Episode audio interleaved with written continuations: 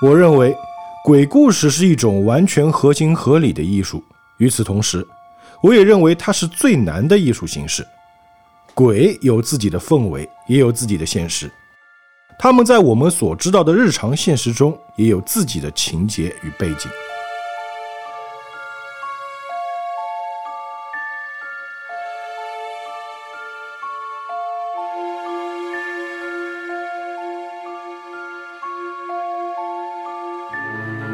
人生不重要，一起来冲浪。Hello，大家好，这里是冲浪商店，我是诺亚打。水，我是大周，又到了我们的清明佳节，大家又要放假了，好节日，好日子。啊，有一些你亏欠的东西啊，可能会来找你哦哎。呦，感觉很久没更了。对，凑不到时间到一起。疫情关系嘛，确实来回不方便。对对，今天我们聊什么呢？今天清明节快到了，我们说点鬼话啊，聊点鬼事儿。每逢佳节倍思亲。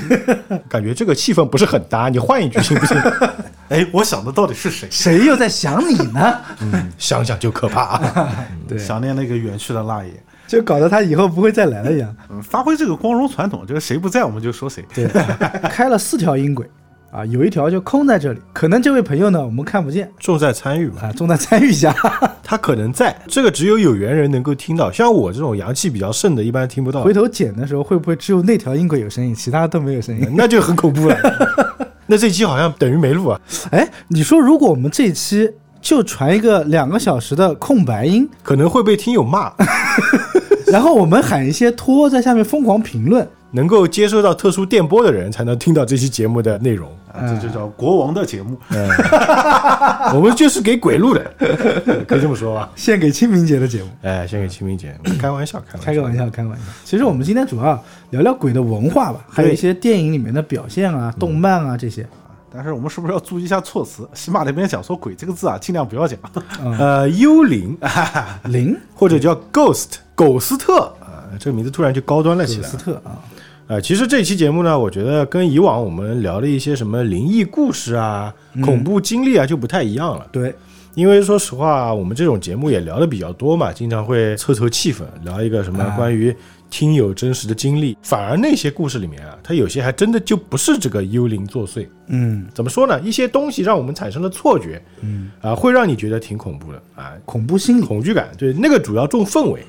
但今天我们就是一期知识类节我目们，不是封建迷信啊，嗯， 我们都属于这个影视类节目嘛，所以呢，我们说的一些形象肯定是大家在大荧幕上或者在家里这个下载的这个电影上是能够看到过的，对。对不对？有些不能在大荧幕上映，它审核的问题。我觉得它算是娱乐的一个门类吧，哎，娱乐类啊，毕竟喜怒哀乐、害怕、惊悚，这属于人的基本情绪嘛。很多人喜欢看恐怖片，嗯啊，我们说的恐怖片跟惊悚片是有区别的啊。对，恐怖片它一定是有一些超自然力量的，惊悚片呢可能是什么杀人狂啊，这种怪兽啊、怪物啊，而且感觉好像亚洲跟欧洲还有美洲这边确实风格就不太一样。风格迥异，很多人都会说这个是港式恐怖片，哎嗯那个是日式恐怖片，那个是泰式恐怖片。对，然后还有标准的美国血浆片，很多人会觉得，哎呀，这个美国血浆片就是看一个视觉冲击，不如日本的这种恐怖片氛围感嗯强。但是我看多了之后呢，因为我也算是看恐怖片看的比较多的了，嗯，我之前我记得有一次我看过美版的《咒怨》，其实美版翻拍《咒怨》的时候，它那个视觉已经做得很好了。嗯后来我又回去看日版的《咒怨》，嗯，然后看睡着了。因为日本的《咒怨》其实比较早了，而且它的那个视效感受啊，你会发现有点假，其实还有就节奏特别慢。化妆也特别假。对，现在不知道为什么看到加叶子显得就很熟悉和亲切。那你这个口看味的是有太点多重了，，啊看的太多了。就那个白眼演员来说，我觉得他挺辛苦的，就是嗯特别是在看过了几部带番号的加椰子以后啊，就更加不可能。还有带番号的加椰子，还是水哥涉猎面比较不好。得了，不得了。啊猎奇猎奇嗯哎，水哥看恐怖片看的多不多？啊，我还行。然后港片看得多，其他看得倒真不多。国外的这种恐怖片印象更多还是就你刚刚讲的，就是杀人狂那种，嗯啊，就是倒并不是真的那种恐怖。跟我们今天聊的这个主要角色没什么太大关系。我听到的版本好像跟你说的不太一样嗯，我听诺亚说你不 敢看，对，就当我不敢看吧。不是水哥，我之前问过他的，可能啊，像老南京人啊，会对这些东西有一些些忌讳对吧？总觉得老提这个嘛晦气，是不是有点这种？应该不光是南京。中国还是会避讳这些东西的。嗯，对对，尤其避讳一些数字也跟这些有关嘛。嗯，而且说来奇怪啊，你看我们刚才讲了各种类型的这种灵异的影片啊，每个地方其实都有它的特色。对，武侠片那肯定是首推中国，对吧？嗯动作片首推好莱坞，但是你一讲鬼片、恐怖片，这个好像每个国家它都能拍出花来。没有谁是第一，就是环肥燕瘦，各有高低。哎，对对真的对是对，，各有各的菜。嗯，如果你要讲这个定义啊，文化定义啊，据说最早的时候要追溯到什么时候呢？新石器时代。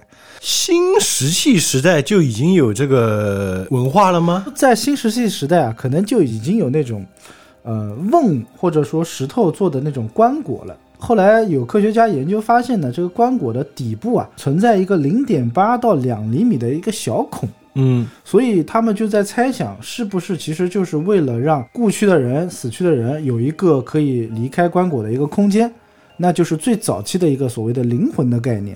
那个是排我水，我有个问题啊， 我有个问题啊。你等他问完问题，你再解答好吧？一般来说，对吧？我们对于灵魂的理解是，人死之后灵魂飘走，对对，飘走一般是走上面，对不对？下面留个洞，一般只有花盆会这么干。 你就说是不是为了把里面的湿气给排掉吧？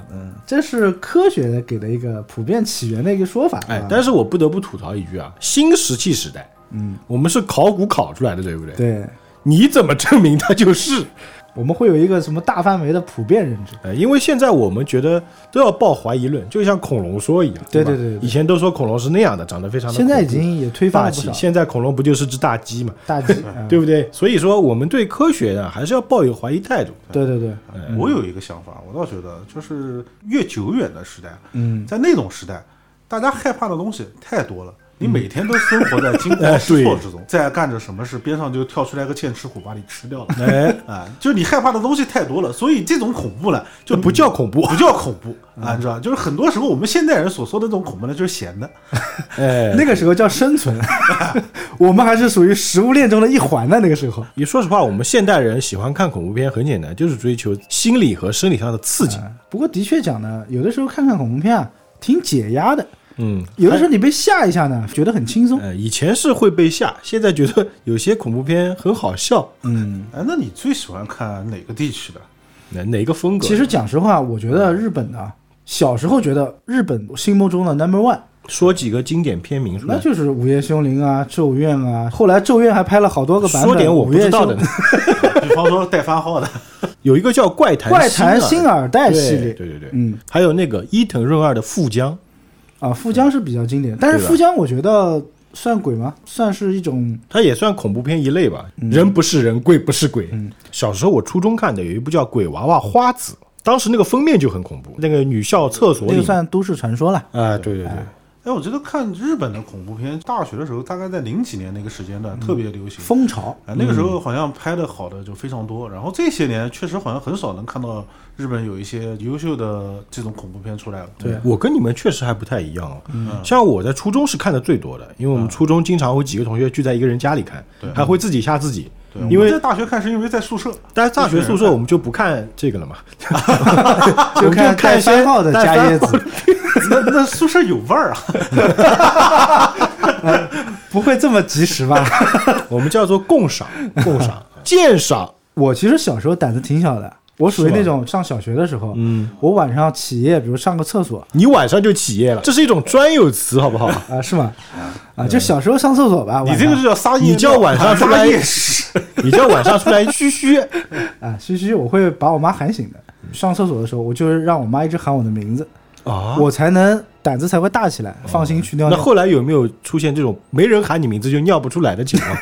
我耳边上会回响起妈妈的声 音，你把你妈妈声音录下 来，然后上厕所的时候把那个录音开着一。开。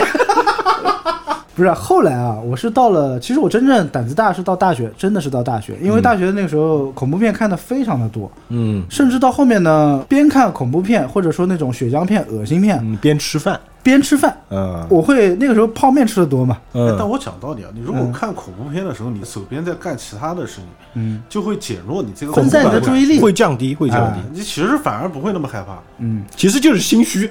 对，其实倒不是啊，就到最后我看恐怖片已经到什么程度了，我会把每个鬼跳出来的每个镜头定格，然后去看看他的化妆有没有什么纰漏。我是这样的，就是我也会一边看一边做别的事情，呃，但是我不会像他这样吃面，因为恐怖片不能让我的面更 香。啊、确实就像阿水说的，有时候会影响你的注意力。我做过一件事情，就是在车里面用手机看，在地下室的时候，我哎，我做过这种事情。这当很有时体验感主。要是那这个体个验感很好呀。画面有点太小，如果再大一点就是带感嗯了。我平时喜欢看恐怖片呢，我是会把房间的灯全部关掉，嗯，然后在房间里用电脑看，戴着耳机看。比如嗯说 jump scare 出来，哎，没看清，回头再看一遍的。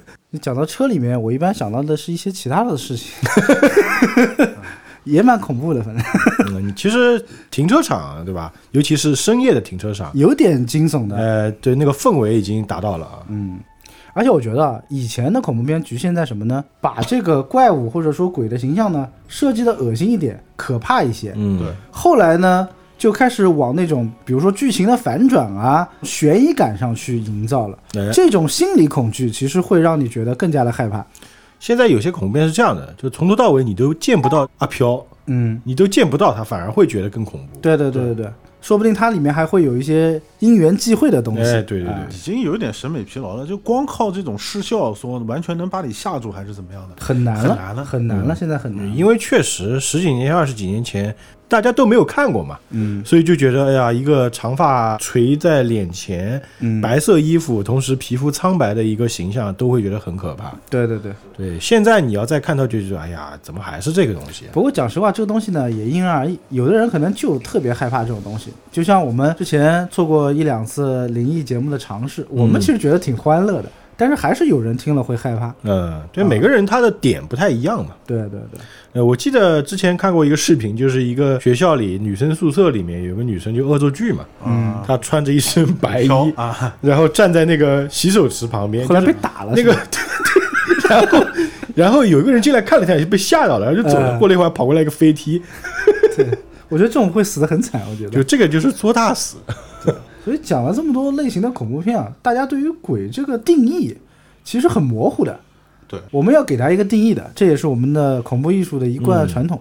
昨天我查了一下字典，嗯，这个字典怎么讲？字典上说“鬼不存在。”是 指有这个字，它既然有意思嘛，对吧？鬼是指迷信的人啊、认为人死后产生的灵魂，它就是这一个很短的解就释。跟灵魂有一个联系了。哎，对，鬼等于灵魂，其实而且是迷信的人认为才会有的东西。我先讲一下我们我们中国的一个定义啊，就是在《礼记》的这个记忆啊，祭就是祭祀的这个祭嗯，啊，记忆里面记载说，众生必死，死必归土嘛。凡是天地之间呢，活着的皆曰命，死去的皆曰折，夭折的折。嗯，那人死呢就叫鬼，所以它这个定义还是比较严谨的。对，也就是说，可能其他的动物死还不一定叫鬼了。哎，哎，这是一个定义啊，哦这是一个定义。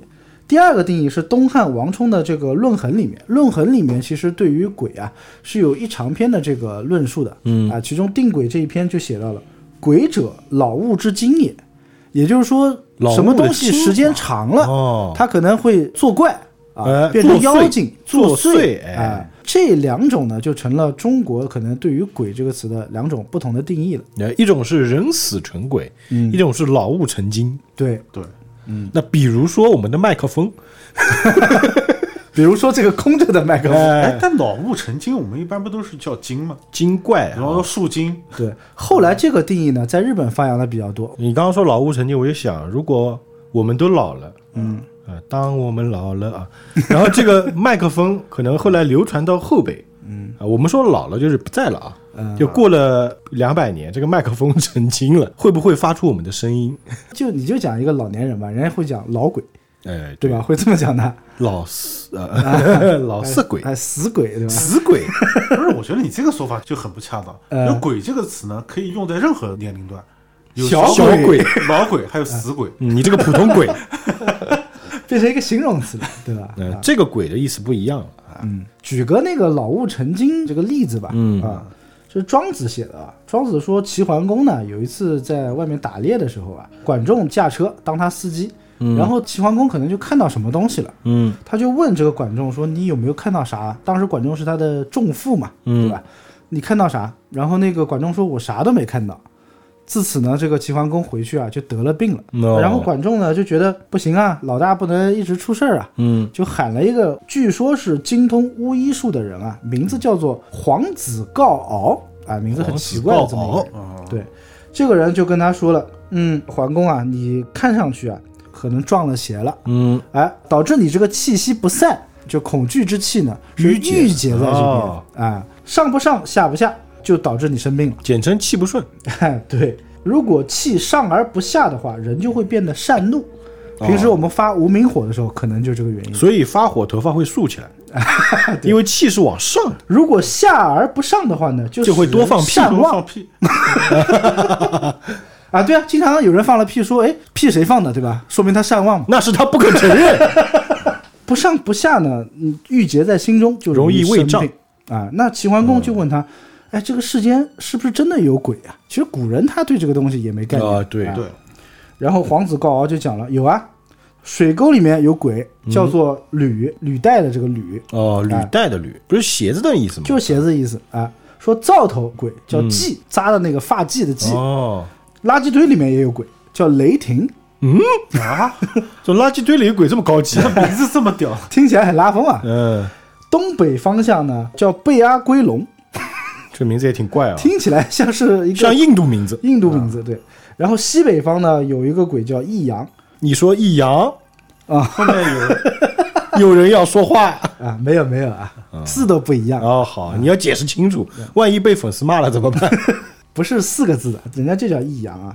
水里面有网象，丘里面有参，山里面有魁，山野中啊有彷徨，大泽里面有逶迤，讲了很多这种鬼的名字出来。哎，种类哈，所以他讲的这个鬼呢，其实就不是我们理解的灵魂的意思了，哎可能就是生活在各处角落的精灵或者精怪了。有可能。嗯，然后齐桓公就问他，他讲到大泽里面有一种怪物叫尾夷嘛，就是尾夷写作尾蛇，哦，哎，读作读尾作夷尾夷。他说这个尾夷长什么样子呢？黄子告啊，就跟他讲说，其大如鬼，其长如圆，就长得像个车轮一样，紫衣而朱冠，穿着紫色的衣服，戴了个红色红色的帽帽子看到这个怪物啊，见之者逮乎霸，也就是说，它是一种能够感应王者霸气才会出现的精灵。哎呦，这么牛逼！就是你看到，说明你是王者。啊其实就是过去拍了个马屁哦啊，然后齐桓公一听病好了， 很开心啊，哎嗯哦，就是说他看到这个东西，经这个人一解释，就是因为你的王霸之气哎，才能把他看到的吸引过来了哦，啊，这样所以管仲看不见嘛，对吧所以？是心病嘛。啊，是心对，病， 其实用现在讲叫飞蚊症，有点老花了 是吧？就可能就看太阳时间久了，哎，眼睛一眨，哎，这有个东西啊。嗯也是告诉我们很多经常能看到阿飘的朋友，证明你身上有王王霸之气，其实他这种情况啊，我们生活当中也经常会有，对，就是有时候你会觉得某一个角落仿佛有个什么东西一闪而过，冷不丁觉得那边有个东哎，西，仿佛你就你也不确定，你会觉得有个东西嗖就过去了，哎，我有段时间经常看到，因为你家养猫吧，啊，不是我，还真不是，是黄色吗？各种颜色都有。嗯哦，就是有一段时间比较疲劳嘛，开车的时候恍惚总是能看见一些东西。哎呦，这个有点危险啊！这最近不要开车了。我觉得你那段时间应该去竞选，啊 王霸之气嘛，怎么说呢？就你永远不能够真正看到那个东西是什么，就仿佛它永远在你视角的这个死角处。我们通常道听途说而来的故事啊，它都说不真切，对，它都是模模糊糊的，我仿佛我好像嗯这种感觉，对吧？这样会有让人有一个思考过程，就说，嗯，如果是真的，嗯，你就确定我看到一个什么，你看它长得还有三条尾巴什么的，它反而不一定怕了，对对吧？因为想象力其实是恐惧的来源最多的地方。 对第一，生产力，对对对对对对，这想象力就是我们恐惧的生产线。人家讲说细思极恐嘛，你可能有些事情啊，你不想，你不觉得有什么哎，问题，对，你仔细一想，哎呦，越想越害怕啊、哎是，欧美的一些电影中啊，还会有一个概念，嗯跟鬼会区分开来，叫恶灵。哦通常神父，你叫什么名字？我报出你的名字然后，evil spirit。哎、就可以去制服它。哎，对，就比如说《招魂》里面那个就是，嗯，往往这些恶灵呢，它都是有来历的。就会附身啊。嗯，而且恶灵的力量，你要说强，好像也不是特别强，它必须要依附在人体上才能，作恶，哎，才能作恶。像《招魂》，它就是其实第二部里面嘛，那个修女嗯，大家都说这个修女好像很厉害，或者怎么样，很恐怖、很邪恶，嗯但后面发现就喊名字她就跑了。就你要说她强，好像也不是很强的样子啊。其实修女这个有个梗的，因为《招魂》是拍的一个真实事件哎改编嘛，对对对就以这个做噱头的嘛。嗯沃伦夫妇嘛，对在灵异界算是赫赫有名，赫赫有名没了。哎，对啊，我记得她老公唱过猫王的歌，她老公不就演那个《守 望者》的？哎对守望者的夜宵猫头鹰的那个人嘛？啊，对嗯，夜宵。然后真实的这个人叫艾德，叫啊对艾德沃伦。艾德沃伦。他小时候其实经常做一个梦，就梦到一个修女。嗯，然后他爸呢，后来就安慰他说：“这是你死去的姑姑。”哦，这个修女还会跟他透露一些事情，据说啊，后来都成真了。嗯，所以后来是不是把这个修女这个概念就放到电影里面去了？哦，预言修女，我但因为觉得是这信自己教想的嘛，象， 她是信教的嘛，他们这对组合啊是被天主教唯一认证的非本教专家，哦，也就是旁支的专家。他们也算是比较特殊了。这个具体的大家去看电影其实都有数了，对对对它里面也会放一些就是真实的沃伦夫妇的照片的。嗯，电影很精彩，呃，现实很骨感。嗯， 就这对夫妇呢，也不像大家想的那么恩爱啊，对吧？生死相交的那种，两个人也分别出轨了。啊，啊，经常玩一些就是很刺激的事情。跟恶灵玩什么 play 嘛？其实恶灵其实是一个噱头嘛。你想那个时候就是战争期间啊，嗯往往是战争之后，其实大家很需要一些心灵的抚慰。嗯，在这种时候呢，混乱的时期，其实所谓的灵媒师就会大行其道。其实，在那个时候就会出现很多以这种方式赚钱的人。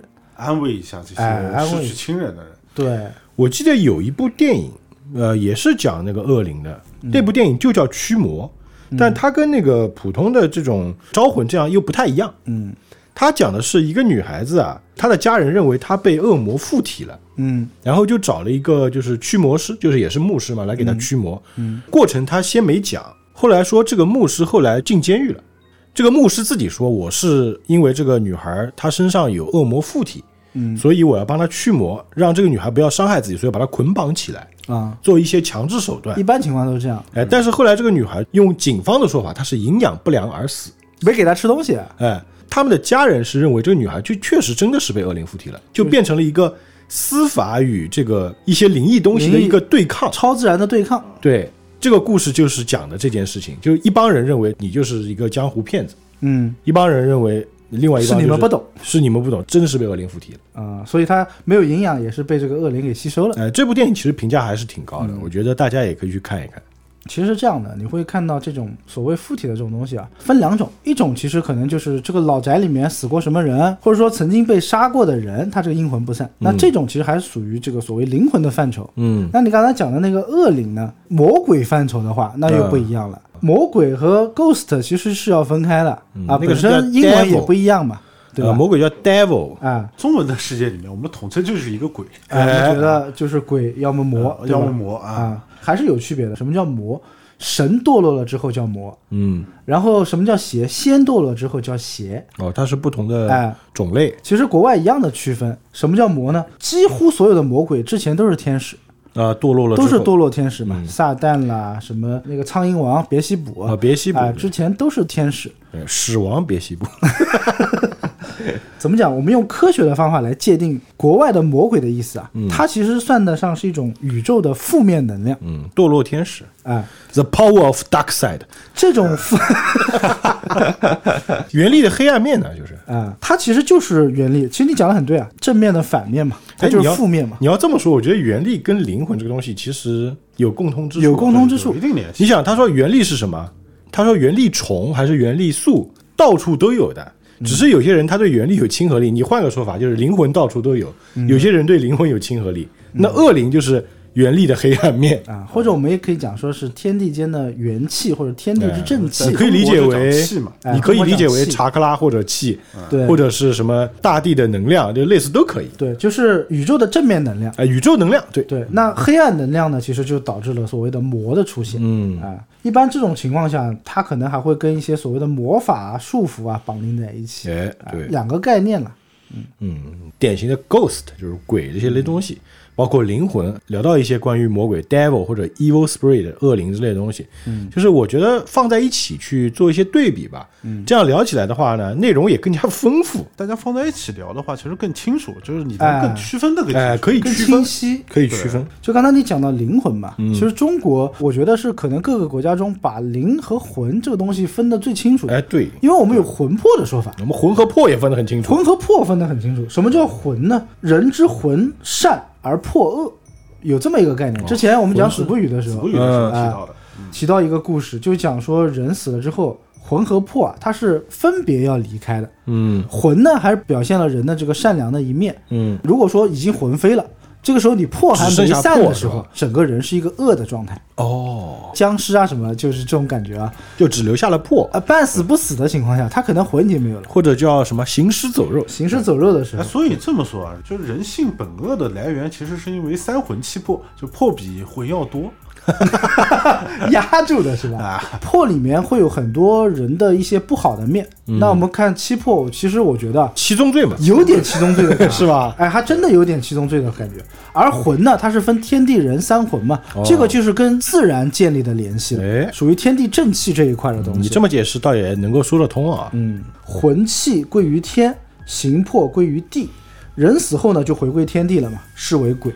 嗯啊，然后魂者呢是精神之力，比较清嗯灵；魄者呢是形体之力，就是跟你人绑定了嘛，七宗罪嘛，原罪嘛，就比较着重啊，所以它往下沉，魂是往天上飞的，啊，是所这样。以新石器时代在下面钻洞是让魄走的。哎，解密了 啊！魄从下面走掉了，魂留在这个棺椁里面。那其实他应该把棺椁打开，我我瞎掰 的，强行解释一波啊对，。魂升天嘛，魄入地，就是灵魂和落魄这两个词的意思。对，哎所以落魄应该是叫落魄，不会叫生魄哈。啊，形容一个人很惨，也可以讲他很落，魄，对吧？啊，就是你的不好的一面全部表现出来了，大家敢不敢相信？听恐怖的艺术还能学中文？其实是一门古汉语文学，哎，对说明我们古人造字啊，非常的有讲究。有讲究的，对吧？都是有说法的。哎，其实你讲到现在这个分类分的最细的国家，应该可能就是日本，之前你在节目里也提到过，多次提到过日本的所谓。聊阴阳师的时候，啊哎，阴阳师，还有包括我们那次做乌鸦的时候，其实也提到。呃，古灵精怪，哎，古灵精怪的一个概念。古呢，其实就是魔，嗯，这种有一定实力的宇宙负能量的东西。哎，魔鬼灵其实就是灵魂啊，就是我们中国讲的普遍意义上的鬼。对啊，就是 ghost，精是自然神，或者说是自然灵。那比如说花花草草啦，这个山川啦、火焰啦、五行啦，这些东西它可能有自然的这个灵气啊、或者叫元素，元素。对对对，呃，element，就是精的概念。然后日本会把那个刚才我们讲的中国的鬼的第二个定义发扬光大了，也就是怪，老物为鬼，他们不叫鬼，他们叫怪。怪，日本的百鬼指的其实就是怪的这个范畴，百怪应该是。哎、其实应该叫百怪，但《百怪夜行》听起来不好听，他们通称就叫百《百鬼夜夜行》啊了。中国的鬼啊，多数都是一个反面的，就是比较负面的一个哎说法。，对，但是日本的鬼就不一样，它日本分的有日本里面有分，哎，鬼还是真的有好鬼和有不好好鬼。鬼恶鬼啊，对，我们就讲从灵这块开始讲吧。嗯啊，我们先讲我们普遍意义上认知的这个死后的灵魂这块，它就分好多。一般的我们可以叫幽灵，嗯也可以叫死灵，也可以叫浮游灵。那这种是中性词，它没有什么善恶之分的。哦，你如果按照它的一些功效来分的话，它可以分为叫祖灵，等等，我觉得不能用功效这个词，功效 功效一般是我们要吃下去之后产生的，叫功效，我们要把它们吸进去 嘛。给它一个分类吧，给它一个分类吧。那比如说它里面有个概念叫祖灵，就是可能你们家的祖先啊，嗯，哎，灵魂一直没有散，就在你们家里面，可能是保佑你的、啊。就像我们看那个花木兰，他们家不是有一帮老祖宗嘛、啊哦关键的时候还能帮帮他的，哎对，子不语的时候也聊到，就是家里面有些人啊都会保佑的。哎，会保佑的。就是有的时候你要出车祸了，但是哎，侥幸躲过了。然后我们老话就讲说，哎呀，这是祖先庇佑啦。也有一种情况是说，比如说家里的孩子无端啼哭，嗯，就可能是老人来看他了。哎，家人，我们中国一般会说，哎呀，那就你们回去 吧，放心吧，啊，对不对？小孩就不哭了。这就是要扯到一点点阴阳的概念，哎阴阳相隔。人呢属于不阴不阳的这种啊，半阴半阳的这 种。所以我们都是阴阳人哦喽。我们其实严格意义上全民都是阴阳应该人叫阴阳人。哎啊，就叫宗信，哎宗宗信哎，也不是什么好词儿，啊，我们讲神它是纯阳的， 那鬼呢就是纯哦纯阴的，啊所以阴和阳它肯定是相斥的嘛对。，我们需要阴阳调和，嗯，过来看小孩的话，他阴阳相斥，肯定有一方会受到阴有点损害。多啊，哎，对，封建迷信的说法呢，就是嗯肯定对身体不好了。哎对，那么刚才讲的就是这些，其实算是比较中性或者说比较善良的。那日本它还分恶灵，恶灵里面可能还分怨灵、富灵。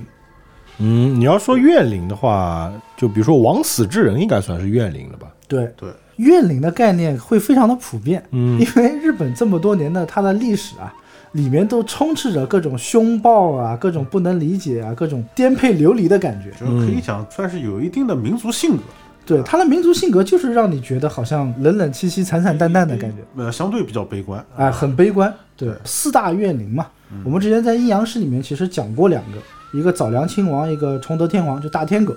他们是怎么样变成这个怨灵的？其实另外两个还有一个叫菅原道真，一个叫平将门的，他们的故事比较长，就不赘述了、哎，啊。其实基本上都是因为一些政治迫害啦，嗯，一些这个莫须有的罪名啦，让他们死后就是怨气不散，死不瞑目，哎，死不瞑目。比较规范的一个讲法呢，就是说，怨灵就是因为生前的执念过于强烈，并且依然凭着这个强烈的残留的执念，勉强维持着一定人格而存在在世间的，保存着一点自己在活着时候的一些念想的，嗯，久久不能散去。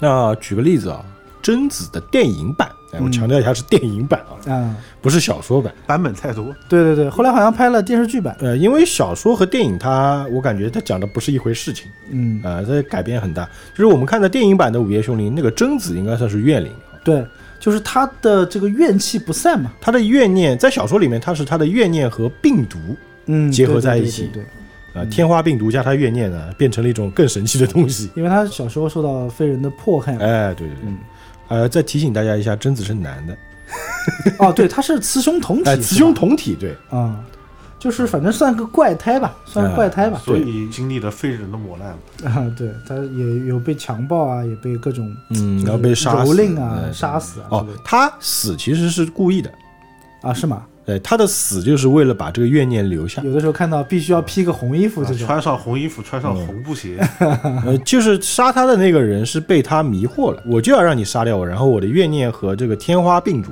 嗯结合起来之后，成为了录像带病毒。就是小说里面他是说，就是他看到那个录像带的内容，会有有时候会有一下黑屏，啊，对，就像眼睛的眨眼，啊一般来说是不可能拍出这种效果的嘛。用他的眼睛记录下的画面变成了一股怨念，然后所有的人去传播这个录像带的话，就是在七天内死掉嘛。就是一开始电视机放的那些画面，其实就是贞子通过她自己的眼眼睛睛看到的一些回忆。对对对对对，嗯她死后可能会形成的一种状态啊，嗯，他怎么死的，其实也会有个分类。哎那我们一般讲缚领，什么叫缚领呢？缚就是捆绑的意思，嗯一般听的比较多的就是地缚灵，地对啊缚领，对，正好死在这个地方了。对然后因为这个地方的灵场啊，可能比较高，灵力场，呃，灵力场比较高，就把这个灵魂啊束缚在这个地方了。他没有办法离开这个地方。然后还有一种叫念灵，可能这个死的人啊，是因为世人对他的一些流言，或者是对他的一些恐惧，嗯让他没有办法灵魂安息。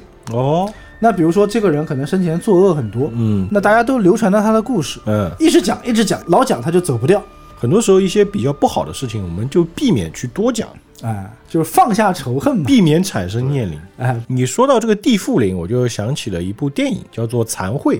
嗯，不可以居住的房间。这个地段在很多很多年以前是发生过各种各样的人死掉的事情，然后这些怨念在这个地方就随着时代的更替嘛，这片房子拆了了，又造新的公寓楼什么的，留存在这个地方，嗯就一代一代传过来，而且是叠加的。 ，buff 就是不停的在往上叠，就是比如说有人在房间里面就感觉到每次这个和室，不是日本人会有一个房间叫和室嘛，啊嗯，那和室里面总听到有人扫地的声音，哦，他就不知道为什么，还去问那个就房产经纪说这边有没有死过人，房产经纪没有啊，这是个房子很干净啊。后来才知道，这个扫地声音它不是扫地，是一个女的上吊了，她的那个哦和服的带子拖在地上，晃荡的来回晃的声音。哦，啊而这个人是什么时候的？是在这栋房子造之前，啊，以前这里是一套老宅的时候死掉的。哦，还有人能听到说那种小孩哭的声音，嗯，而且这个小孩哭的声音感觉在地板下面，这个又是更早的时候的。所有在这里发生的事情全部不停的在叠加，很典型的地缚灵。地缚灵，凶宅，对呃，其实这个宅本来不凶，啊，是逐渐叠加变成。呃，就是以前的宅是凶的，刚刚水哥在这个活动投的时候，他在半投，我很怕他把头突然间拿下来。哎，其实你要说到灵魂，其实还有一部非常经典的漫画，呃嗯它一开始也是讲灵魂的，就是《悠悠白书》啊，对啊，对对对，啊，《悠悠白书》它本来不是一个战斗番，对不对？因为白书其实里面最重要的一个概念就是灵界嘛，对呀、对吧？啊，那主角一开始就是个鬼啊，嗯， 是不是？对对他要去解决很多这种幽灵事件，对对日本人是很喜欢利用这个文化的。哎，对，改编的漫画啊什么实在是太多了。对我印象最深的就是《鬼灭之刃》，它这个鬼啊，其实就不是我们讲的灵魂的状态，对他那个，我觉实得都体不啊像鬼了。它那个鬼其实就是我们讲的怪的这个概念，怪物嘛，因为人心作恶裂变，然后变成了另外一种形态，那不就怪人吗？跟怪人有点像这个就概念。鬼舞师无惨这个角色，感觉更像是个吸血吸鬼血。鬼的感觉，哦对对对。啊，因为动漫嘛，它需要这种敌人的形象更加多元化嘛。其实如果大家去看那个阴阳师的书啊，嗯，就是梦枕魔的这套系列啊，里面所出现的所有东西啊，它都是有一个原因的。那就像那个《鬼灭之刃》里面十二鬼月嘛，有一个上弦之三叫一窝座，他这个小孩呢，就是小时候的时候非常惨，呃，一直跟自己的父亲相依为命，然后他的父亲呢又身患重病，等于他小时候呢就一直被人欺负。他为了不让人欺负呢，他就到处偷东西打架。然后呢，他有一次因为偷东西啊被抓到监狱去了。嗯，回来之后啊，他爸爸已经自杀了，哦，不要再拖累自己的儿子，并且死之前呢，让他好好做人。然后一窝座呢，跟自己的童年命运做斗争嘛，要活下去嘛。嗯，他其实也想做一个好人，哎，但是大家都喜欢欺负那种弱小嘛，嘲讽啊、排挤啊嗯什么，就会打他。但是他随着跟大家的打斗呢， 自己就越变越强，被打出来的啊。有一次呢，他在一 v 七啊打一帮小混混的时 候，正好被当地的一个非常厉害的一个拳术大师啊， 嗯，叫做庆藏师傅，嗯发现了。哎，庆藏师傅觉得这个小孩天生可造之才，哎，就把他收养了。而且庆藏师傅人非常的好，还有一个女儿，嗯，那等于说一窝座呢也是跟他女儿就产生了爱情，对，嗯就是一切都在向好的方向发展的时候，有一天一窝座正好不在家，他的师傅庆藏和他的女儿被旁边剑道馆给毒杀了。啊，因为可能青藏名气太大，抢了他们生意啊之类的，而且他们一直觉得他特别嚣张嘛，就把他一家全部毒死了。哇，这太卑鄙了啊！从此之后，一窝座就因为这件事情开挂了嘛，黑爆了化黑化了。一个人用非常残忍的手段把一个剑道馆所有人全部屠死。嗯，后来鬼舞师无惨发现了这个人，把这个一窝座的头给穿了之后，就把他变成了鬼。哎，哦，是这样的，他有一个很悲惨的经历的，对，更像是什么呢？人心的恶化。从人变成了非人，嗯，对，如果说一窝座它是属于愤怒而变成的鬼的话，它还有一个上学之一，它那个十二鬼月中最强的一个，嗯呃，叫黑死谋，啊、这个人他以前叫做纪国延盛，是他们这个家族的嫡长子，嗯，就日本的嫡长子子承父业的。嗯然后呢，他有一个弟弟呢，从小就是体弱多病，其实就是这啊纪部国原因。哎纪国原一，就是这部书里面最屌的一个人。嗯，但是呢，他爸爸就很不喜欢他这个弟弟原一，啊，然后呢就想培养这个长子啊成为家里的继承人。哦，但是这个长子呢，小时候还特别照顾他弟弟呢，觉得他弟弟很可怜，哎、嗯，被家里人排挤好像排挤、冷漠。结果后来他发现他弟弟比他强太多了，嗯，他弟弟可以无声无息地出现在他后面，而且轻松地使用他学不到的这种剑法，然后他的嫉妒心就变强了。鬼舞师无惨就骗他嘛，说你要成为鬼，你才能变强。而且他们有一个就是开挂的一个系统，就是如果说他们头上出现了印记、斑纹斑纹，嗯对你就可以学会那种叫呼吸之术嘛，哦剑法就什会么更加牛逼。水之呼吸，水之呼火吸、之日之呼吸、月之呼吸，但是你开了斑纹之后啊，都活不过二十五岁还是三十五岁哦，啊？二十五岁应该是对，啊。力量都是有代价的。然后这个纪国元一他这个弟弟啊，嗯，小时候生下来就有斑纹，天生那的岂不是短命？哦但是后来他变成鬼之后，跟他弟弟有一场决斗，他嗯发现那个时候他弟弟已经八十岁了，哦，就是那他弟他不就弟强的已经不像人类，但不就是开了挂吗？就是天生斑纹，他就不会遭到这个反噬。哦，啊而且这个所谓的呼吸之法就是他创造的，天选就是之他人啊创造的，对巅峰嘛，嗯啊天花板。风清扬，风清扬。嗯对，所以这件事情就是让他心里面一直有一个比对，他的这个嫉妒心啊就越来越强。嗯，欲望的这个到了一种极致嘛。对之前那个是呃仇恨、愤怒，愤怒这个就是嫉妒。对我还记得《犬夜叉》里面有一个妖怪，我是印象非常深的，叫土蜘蛛嗯啊是个山贼嘛，受了重伤以后啊，被扔在山洞里面，嗯也就是怨念，然后他把自己后来跟魔鬼做了交易，其实日本所有的百鬼里面，几乎啊有一大半都是因为这样的，嗯自己的欲望啦、七宗罪啦， 然后包括一些人性的裂变啦，嗯，这些都不属于人死变鬼，嗯，属于活人变鬼，嗯对，变成了非人的东西了，对，所以他必须要找一个词来指代这样的东西嘛，那就用哎鬼。 “鬼”这个词，哎我觉得是比较贴切的。怪物猎人里面啊，有一种药叫鬼人药，嗯吃了之后就等于说强化嘛。嗯，你不发现鬼有时候会在日本是比作一种强化的感觉？哎，我们看那个《一拳超人》，他哎的等级分类啊，就有一个鬼级啊，对，它其实鬼有一种强的意思， 对，像人中之鬼，啊嗯，就说这个人要比一般人都强对。。我们讲战国节目的时战国候时，候几乎每一集都会出现一个以鬼为代称的人。哎，对呀、嗯，鬼平八啦，都会加一个鬼字。所以一个这个中文字啊，在不同的文化底下，它的使用方式完全是不一样的。哎，之前看那个《博音鬼》，就讲性选组的，也加了鬼的元素在里面，像是有点像吸血鬼、病毒一样嗯的，就是给他们喝下一种药了以后啊，就像进化一样的，像强化一样的。啊，哎，但是这么一说的话，感觉这个鬼就跟我们要聊的这种灵体、啊、阿飘阿飘又有点 就不一样了偏离的有点远了哈。对，嗯，我觉得最简单的阿飘形象还是欧美早期的，就是一个白布单鬼马小精灵，鬼马卡小精灵 Casper，卡斯巴啊还有比较经典的就是那个捉鬼敢死队啊，对对对，他那个 logo 嘛， Ghostbuster，它里面的鬼其实有时候你看那个形象还挺可爱你 的。可以直接用吸尘器把它吸走。哎，对对对，就是一 个就呃很弱鸡，白白胖胖的，有眼睛会飘，同时它有时候头上还有一个还有啾个啾啾啾哎哎，对对，就是那个 logo 上面那个禁止标志里面那个东西。嗯，哎，其实我觉得他这个意象蛮好的，就是我们讲一个白色的被单嘛，那你觉得它有个形，你把它掀掉之后，其实你嗯没啥有都是看不空见的啊，这个其实挺有意思的这个设定。嗯，啊那哎，他其实这种形象跟三 K 党有什么关系？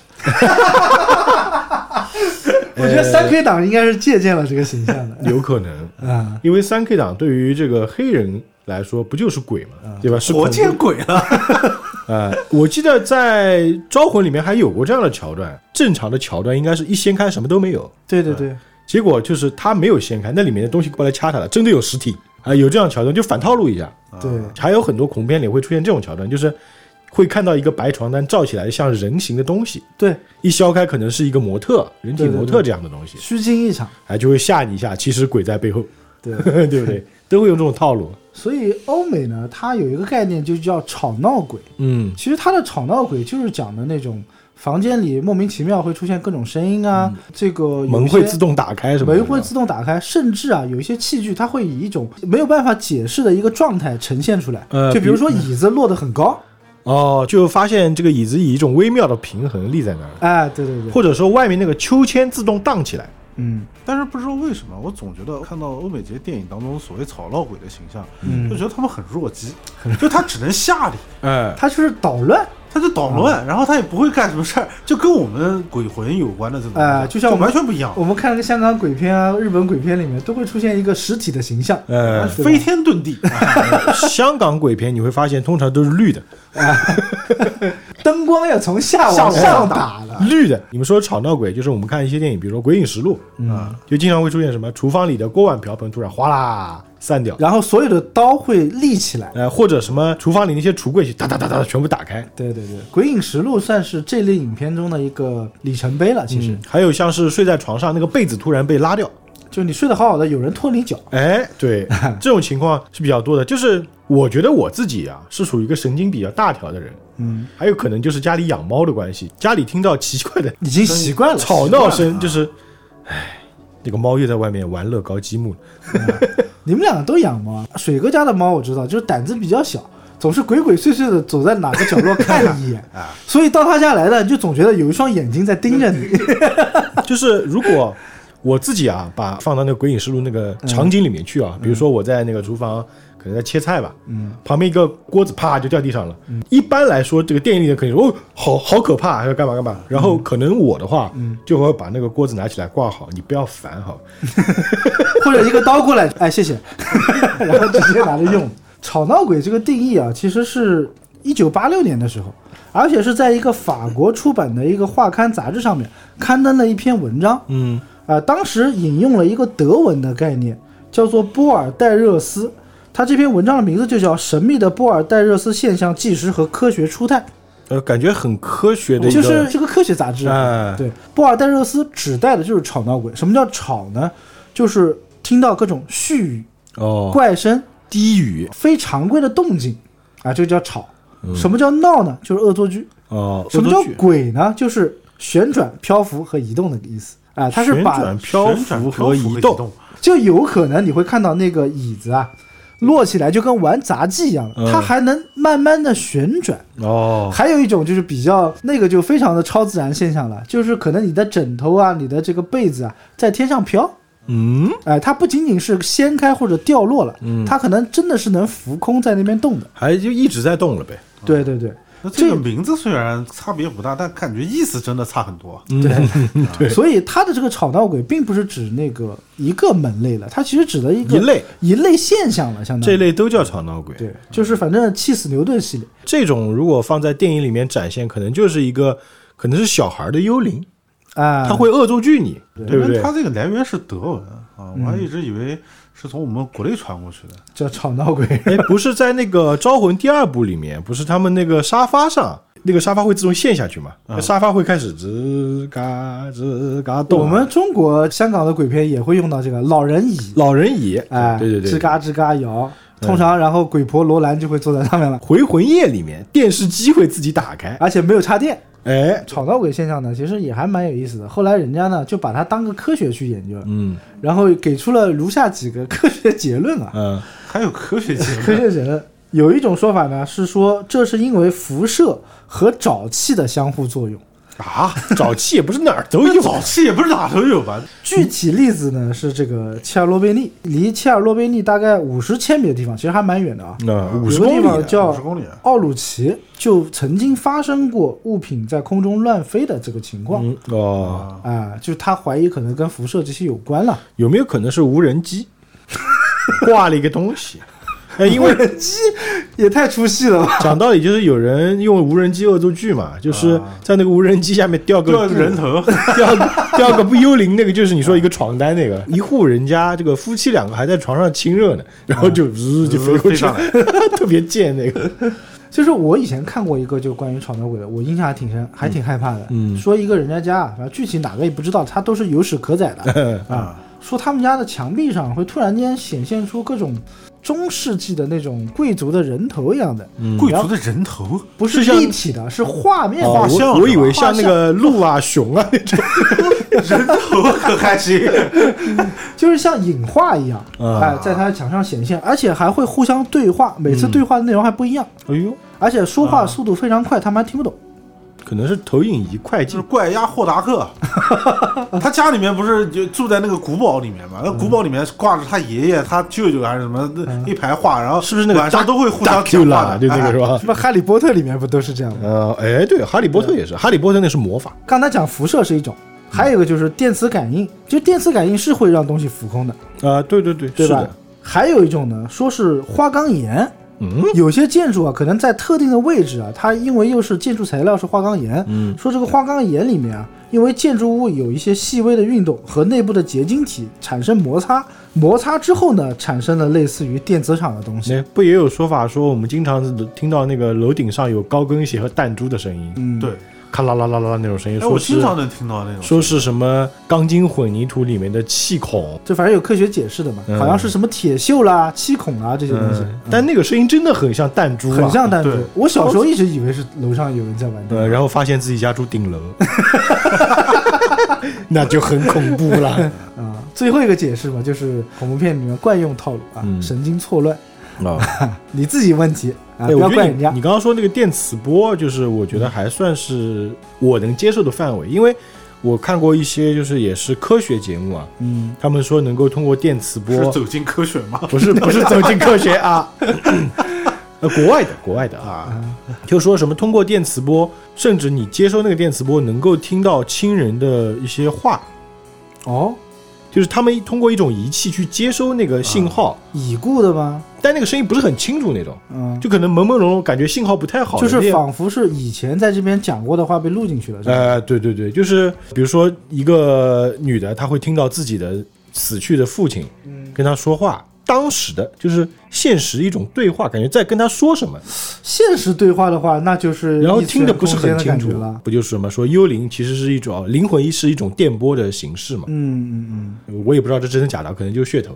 如果是这样讲的话，等于说就是把这一类东西啊，变成了另外一种，能叫生命体嘛？我觉得只能算信号吧，啊，就是另外一种信号了。因为有些信号它是不需要媒介也能存在的呀。反正马修麦康纳告诉我，他只能发摩斯密码。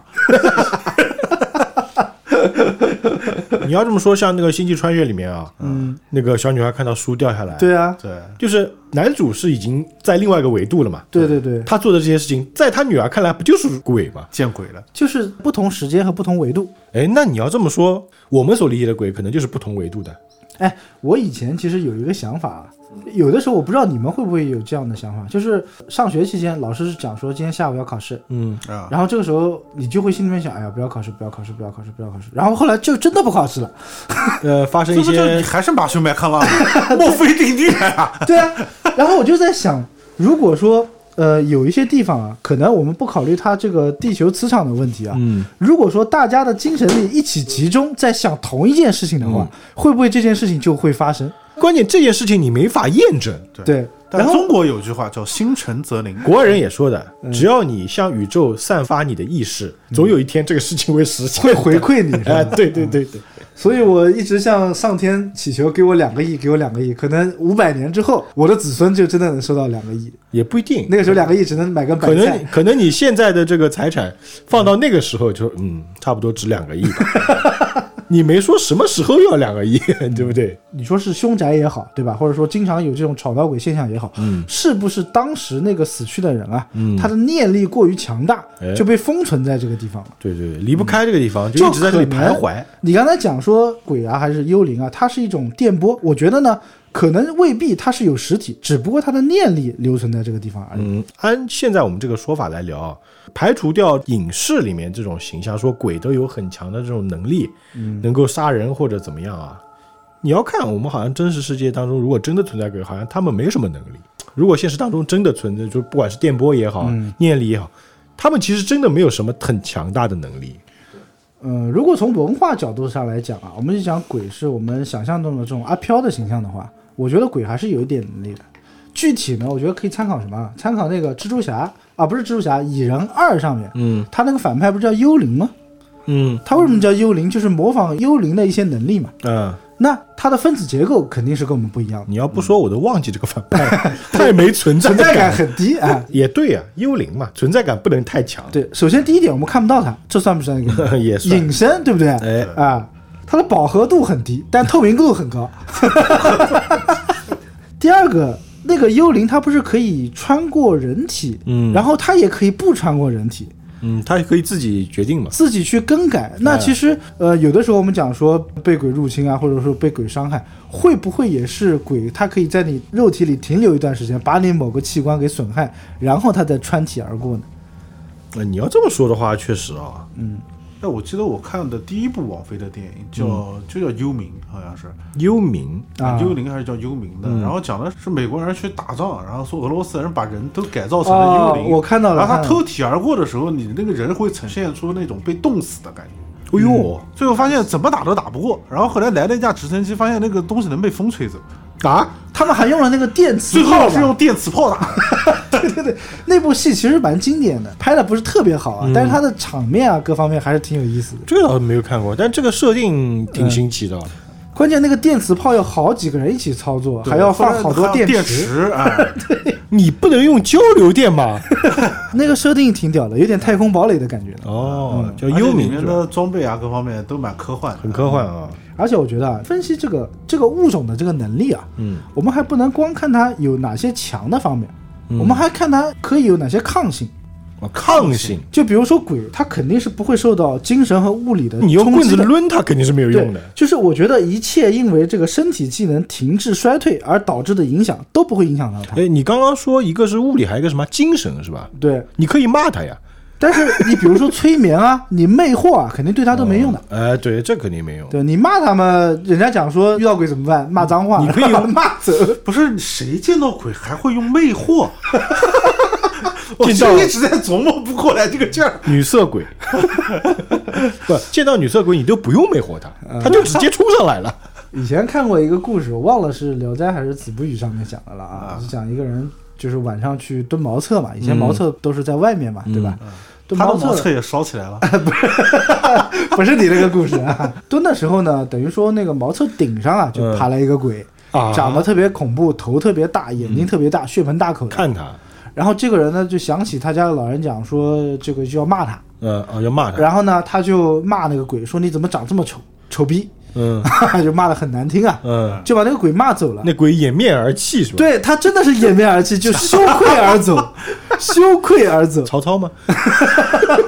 啊，鬼还有羞耻心的吗？对，所以人家讲说骂鬼为什么会能把鬼骂走，就是从这个时候传过来的。就是他哪儿丑你 骂他，啊，就你骂他缺点，其实还有一点呢，就是人家讲说做梦有的时候会梦到一些不好的东西，对吧？嗯梦魇啊之类的。嗯然后这个时候你就骂脏话嘛。嗯啊，其实骂脏话呢，我觉得从另外一个角度上去解释呢，就是他认为你不怕他。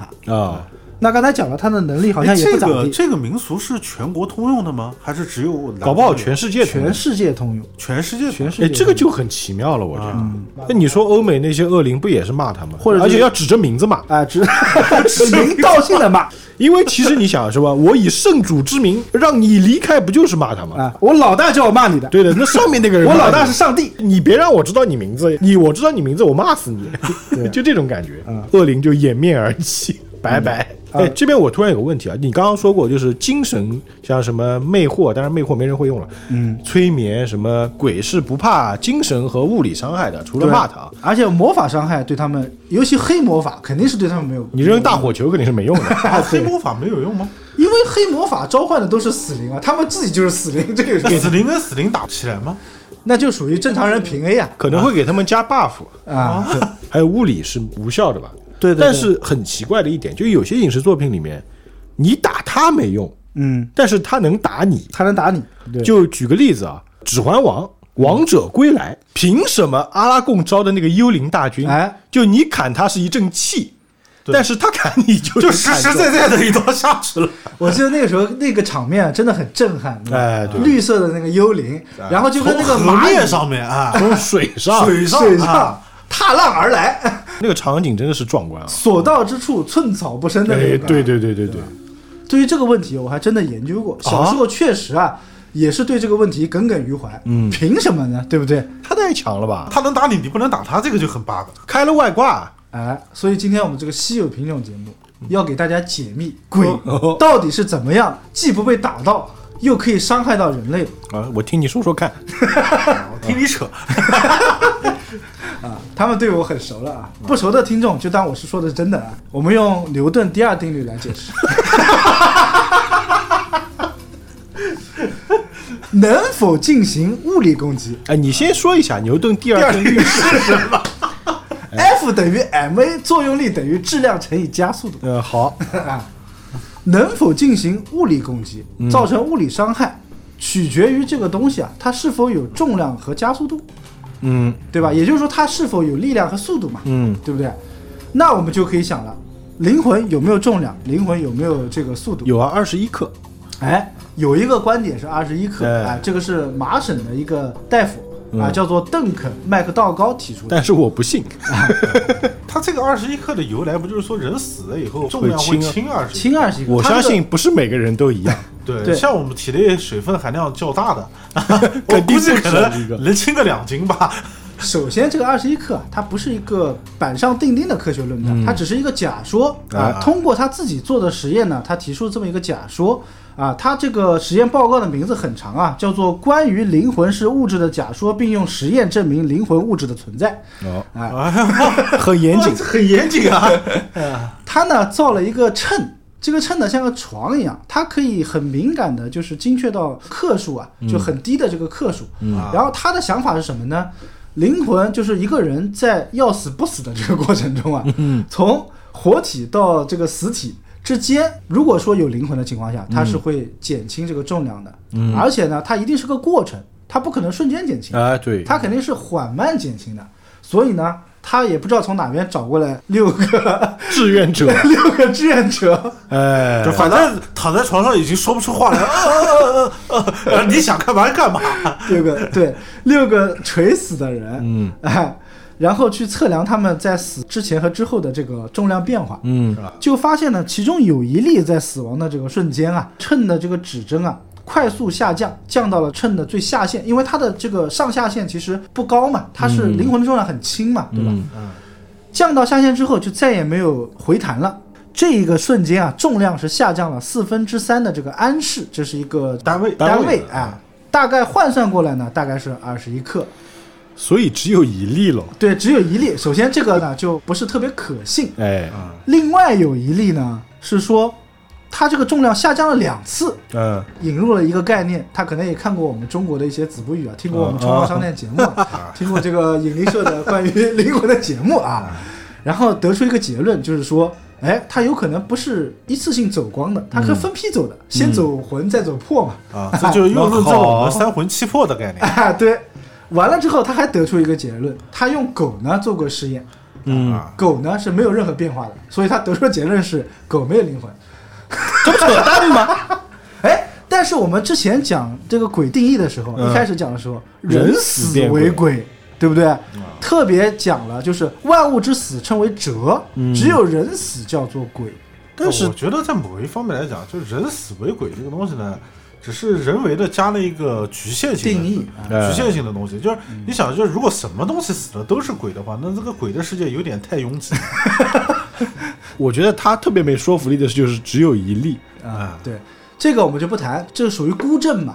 但是啊，在一九九六年的时候，有一个小组也是闲得蛋疼啊，嗯，灵魂学的权威小组啊，当然这个学术可能是他们自己创造的啊，，哦，好 灵魂学，他们是用了一百位死者，死了之后，这个体重里面肯定有水分和气体嘛，把这些都不算，得出一个结论，统计出来灵魂就除了水分和气体以外，它还会减轻多少重量呢？三十五克，又中了，重了一点点哦啊。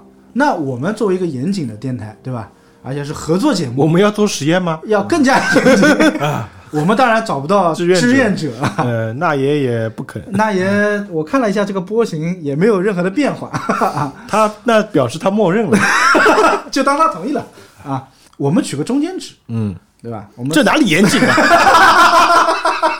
还严谨的电台，我们就三十五加二十一除以二了， 我们就当二十八克是灵魂的重量。 呃，行吧，哎，那我们正常人一拳打出去，一个普通人啊，就非常普通的人打出去大概是嗯也就一千吨左右，右吧。四十千克。你当然我们一个个一都是拳奇超人我人，都是奇遇，我们头发都都还挺茂都密能的。把云给打散了啊！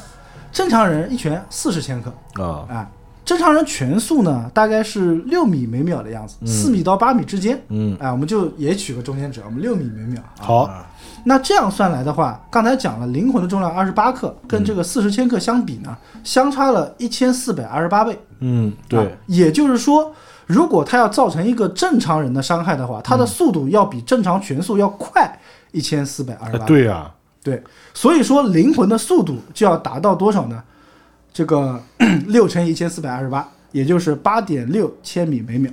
你这个太夸张了吧？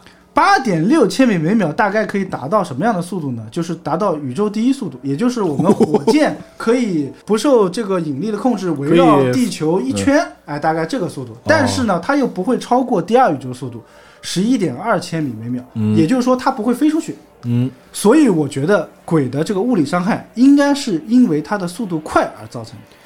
但是我们看这个阿拉贡招的亡灵大军，他那一剑砍下去，嗯，动作跟一般人的速度是一样的呀。那是你的肉眼看不 见，他可能重复了好多次呢。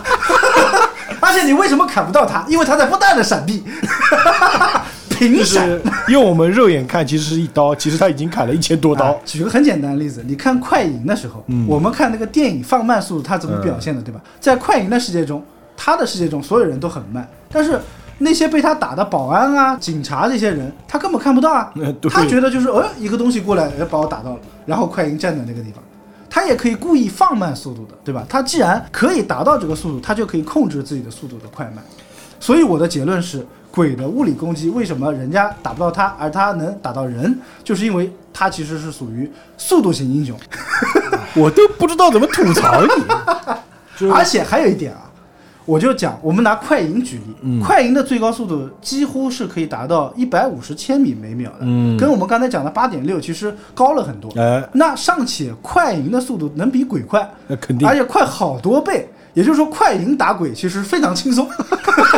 我们都知道，速度快的英雄他有一个弱点，他要不停的消耗能量的。哎对啊对那要个吃闪电侠要不停吃东西对的。闪电侠比快银还要再快十二倍。哦，但鬼不用吃啊，它不需要消耗能量啊，它不需要新陈代谢， 所以这个速度对它来讲，我觉得已经够用了，那你解释一下亡灵大军阿拉贡那个，所以是他们快吗？是他妈快呀、啊，我换一个说法， 我觉得可能更有说服力。嗯就是我们前面说吵闹鬼，嗯能够隔空一物，对不对？嗯我认为啊，嗯可能就是亡灵大军他们能够隔空一物，念力抓住了手中的剑，啊，砍出去，它造成的就是那把剑的伤害，哦我觉得这个还正常一 点，对不对？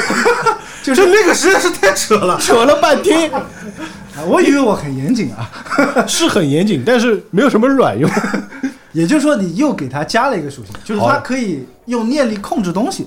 X 教授，其实说直白一点，因为它是一个奇幻作品，就是设定就这样，它就是这样。而且我还觉得，就是很多人讲说这个鬼可以带来诅咒嘛，嗯，可以降散嘛，降人 的散对是吧对对我觉得这个诅咒是个伪诅咒，只不过因为他长得丑吓到了人家，人家觉得是个诅咒，然后心里面一直觉得慌嘛。嗯哎通常你去医院，比如说医生告诉你，医生不讲，哎呀，你这个，哎呀，不好讲。 你这个时候，你心里回去，你得想一个星期，你会觉得特别难过，对吧？如果现在有这样的医生，可能会被打。 对，可能你没什么事，但是你一想想来想去，你自己就觉得，哎、呀，身体不好了，也就越来越不好了。嗯那有些癌症病人还能康复呢，就是他心态好，嗯对不对？所以鬼的诅咒，我认为啊，是一种伪诅咒，就是他并不具有那个降散的能力，他 只其不过实。心理暗示，哎，心理暗示，你觉得，哦哟，我看到鬼了，我今不行，我今天运气不好。哎，那可不可以这么解释啊？就是我们不说它是不是奇幻作品嗯啊，亡灵大军能够砍中敌人，是因为或者说敌人砍不中他，嗯，是他让敌人认为真的砍不中他。我觉得在当下，敌人不会想这么多吧？或者还有一个更简单的解释，它就是魔法攻击。魔法攻击这个，我得提出个异议。你想，人在活着的时候是没有魔法的，嗯，为什么他死了之后就具备魔法了哎呢？，这个魔法是那把王者之剑所赋予的力量，啊，哎，这个也这个可以，解 释，因为他们打完这场之后就可以散了。这个是可以解释放在《指环王》这个作品里哎面的。对呀哎，如果没有这个物件加持的话，那就另当别论了，对吧？对啊，你要说出来，如果他不用这把王者之剑去招他们过来的话，嗯，其实他们没有什么用，他们只是一直在那边他们被徘徊禁锢了呀，禁锢了呀，禁锢了嗯就被关起来了，他们必须不管是谁，反正你只要把这个王者之剑拿走就好了。而且只把你一次，哎，只是只一帮你波一流次的，，哎这个技能只能使用一只能次。使用一次啊。呃那你说鬼到底是物理攻击还是魔法攻击？呃，我是占物理攻击的，毕竟我刚才讲了半天，还有点 累。我先喝口水。我觉得还是那种隔空一物使用武器去砍别人，这个比较真实、合理的解释，我觉得这个比较好一嗯点。就我们看过的这些电影里面嘛，影视作品里面，啊、就多数还是用念力来操控某个东西，对你造成物理伤害。呃，除此之外，好像基本上都是魔法攻击了。哎，那我问一下，比如说那个《午夜凶铃》里面，不是很多人看到贞子之后，死亡是一个很惊恐的表情，对对对，对吧？脸会僵在那边。如果是物理攻击，是不是可以理解为贞子用念力掐死了他呢？也有可能贞子进入了他的嘴内，呃，把他给窒息了。对，卡死了。我觉得他那个表情倒并不像是窒息，像应该害就是怕被吓死了。那加叶子呢？比如说加叶子不是有一个女孩是下巴没了嘛？那肯定是物理攻击了吧？他又没用嘴啃他，他用手把她下巴给咔嚓了呀，他还会从楼梯上像蜘蛛一样爬下来，倒着爬下哎，也来。对哦，但它这种是有实体的，对啊，加叶子是有实体的，它的速度放慢了，它就是尸体；放快了，对于我们来讲就不是尸体，因为你摸不到嘛。你能摸到风吗？这个其实还是就是鬼和灵的区别，就没有实体的叫灵啊，有实体的可能才叫对对对，这是一个概念。对，那我再问一个问题啊，就是我们刚刚也是说了一个奇幻作品，你要说像这种中世纪奇幻作品里面，还有非常经典的就是魔兽嘛，哎，魔兽里面也有一个种族叫亡灵族，亡灵族，嗯，对不对？就是我们说的被遗忘者，嗯，住在幽暗城的那帮。那这帮人跟我们前面讲的丧尸，还有今天这个鬼来做比较的话，它更像哪一个呢？我觉得食尸鬼这种肯定是丧尸，毫无疑问了。嗯啊，那有一些女巫飘在天上的这种，更像是亡灵。那你要这么说的话，风行者希尔瓦纳斯，他在魔兽争霸里面一开始是被阿尔萨斯杀了嘛？对被杀了，他应该是变成的鬼对对啊，阿飘是吧？那个叫女妖是吧？对，其实算是女妖，我觉得。女妖女巫嘛，那应该是鬼了。食尸鬼像包括像蜘蛛这种杂兵都是有实体的杂兵啊，对对对这种应该算是就是鬼的范畴。严谨一点，那个叫地穴恶魔。啊，地穴恶魔，就人家都写了叫恶魔啊。对然后像女巫这是男怪物嘛，这属于怪物嘛。女巫感觉就很明显的阿飘了。哎啊，那还有巫妖呢？但它不透明透明哦，我知道了，透明的就是鬼。而且其实男巫，你觉得呢？男巫到底算什么？我现在有点迷惑了，我觉得男应巫该像个魔法师一样的，就戴个他骨有头实体啊，，戴个骨头的那个头罩的是吧？你们这个就是偏见，凭什么女巫是灵，男巫就不是啊灵？在游戏它里面里形象它是半透明的呀，啊，它里面形象对啊因为里面真武就是我们上次讲的弗兰肯斯坦啊，，真物呃那个是那个缝合人造怪怪物嘛，缝合怪嘛。嗯哎，你说到那个魔兽争霸里面那个女妖啊，我就想到巫师三里面那个日间妖灵和夜间妖灵，嗯，那个应该就是鬼。它的设定是这样的，就是这些妖灵是怎么产生的？是生前遭受痛苦、怨恨和愤怒中死去的女人。哦，那肯定是鬼了。她们那个形象是，就是日间妖灵是一袭白衣，嗯，但是是那种被阳光炙烤过，像烧着一样的。每天在午间，嗯，大正午的时候，只在田间或者是井边出没，因为可能那个人是正被午的时候井边出没，对这么凶吗？它叫日间妖灵啊，啊它里面有句话叫说，农夫们中午休息，并不光是为了躲避阳光，同时也是为了躲避日间妖灵。哦，另外一种相反叫夜间妖灵，它就是一袭黑衣，它就是午夜也是在田边。我就想一个问题：田边出现是不是因为那个时候很多尸体是埋在田里的？曝尸于荒野嘛。哎，对呀、它还有一个特点就是它没有尸体。杰洛特要去打那个怪的话，嗯首先要使用一个叫亚登法印，等于画个结界。嗯当这个妖灵它进到这个结界中间之后，它就会展现出实体，你才能用剑砍到它。对，要不然的话，你砍到就是嗡一阵雾，你看我的这个理论又被你证实了，对吧哎？进入了结界之 后，它的速度受到了束 缚，它就跑不你快了。别说，那个结界还真的有减速作 用。你看啊看，好了，让你装到 了。我们再话说回来啊，嗯，我们排除一些奇幻作品吧。对，奇幻作品每一个它都是不一样的设哎，定。对对对，那我们讨论一个问题啊，说鬼和人相比啊，就是我只是同级别，嗯，比如说这个战士他死了之后变成战士的鬼，嗯，嗯人和鬼相比，到底是鬼厉害还是人厉害？我觉得人在没有超能力的情况下，当然是鬼厉害。我就想说的，人死变成鬼，这个人都死了，嗯，他凭什么比他活着还厉害哎？，这个就很奇怪的一个概念啊，是这样的，我们中国有个词叫否极泰来，对吧？嗯它是说很多东西达到顶峰了之后，它必然会下降，达到下降点，它又会往上升，物极必反嘛一个物极必反的一个轮回，人死为鬼。但是大家有没有想过，鬼死了叫什么？死鬼，那鬼还能死？鬼能鬼死死吗了不？就消散了嘛？鬼死为剑，上面一个渐渐的剑，下面一个耳朵的耳。剑啊、耳，我刚才为什么说鬼比人厉害呢？因为通常情况下，人是怕鬼的。嗯，那鬼是怕什么呢？鬼怕剑， 鬼怕他自己死后的这个形象。那叫鬼剑怕不怕见人？见人谁都怕嘛，我觉得。 呃，为什么说鬼死为剑啊？而且鬼怕剑呢？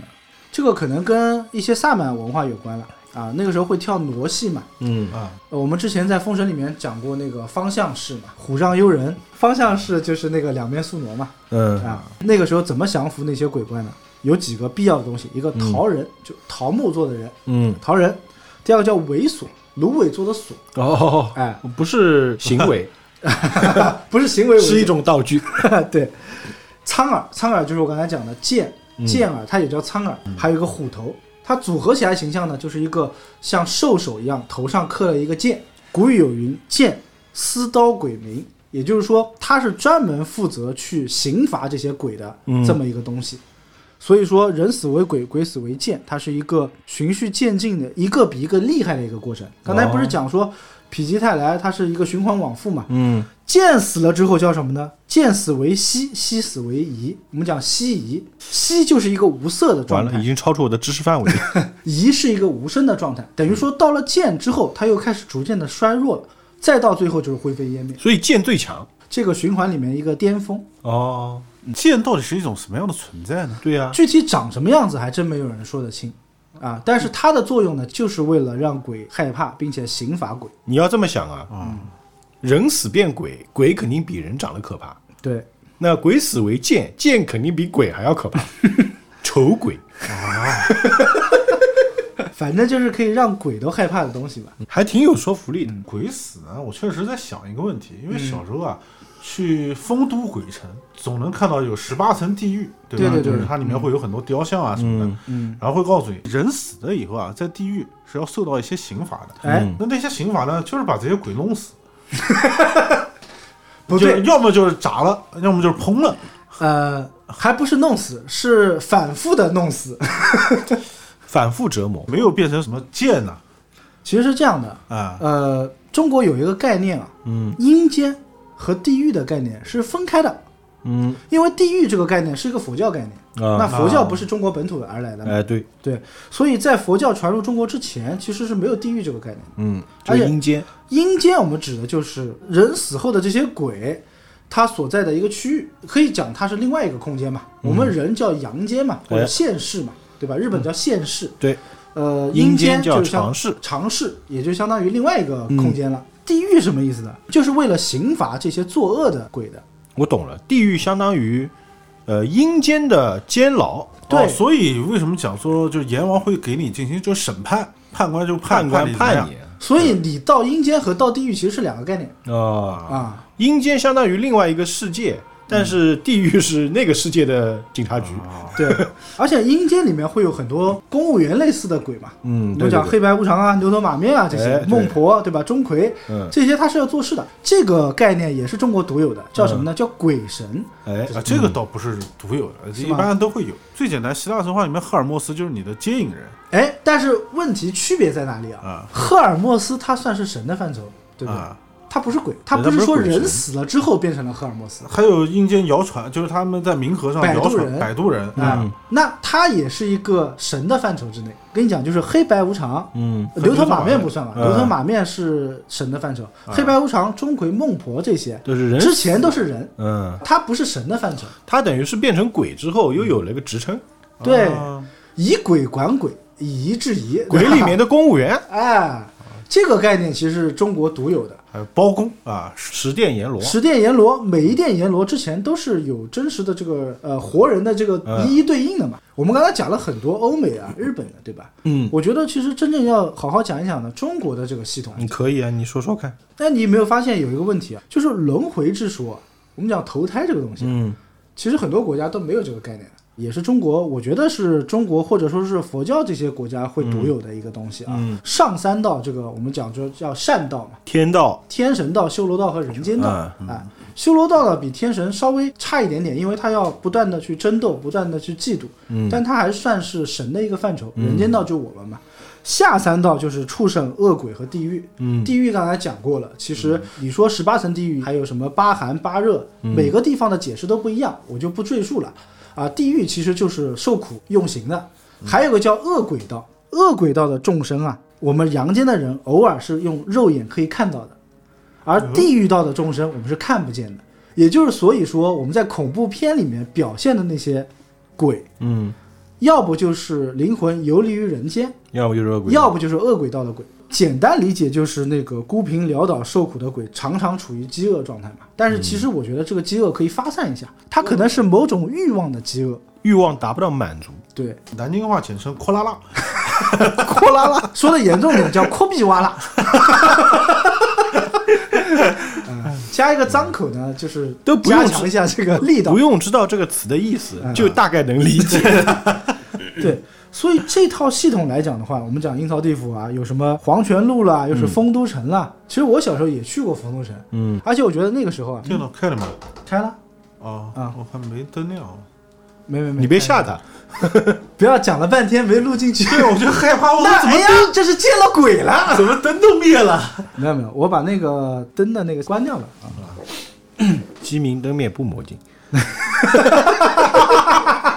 好，你刚说你也去过丰都，哎，我是小时候去过丰都的，哎，哎，呃，现在应该是因为三峡工程那边，后来丰都应该是换址了，嗯换成其他的地方了。小时候印象中的丰都城啊，还真的有点阴森，嗯，而且那个地方人呢，似乎胆子都很大，因为他从小到大接见多受了嘛的就是这种见鬼多了文化嘛。哎哎那个时候我还很小啊，嗯他那个丰都城里面就已经有类似于那种鬼屋的那种游乐设施了。啊，我是亲眼看到一个妙龄少女啊，我不知道是不是里面的工作人员啊，嗯，大白天的就进到那个鬼屋里面去玩的，就一个人。 就是来都来了，但应该不是，我觉得可能不是游客，有可能当地居民之类的。 啊，他可能买了年卡，哎，你为什么会觉得就丰都人胆子都很大？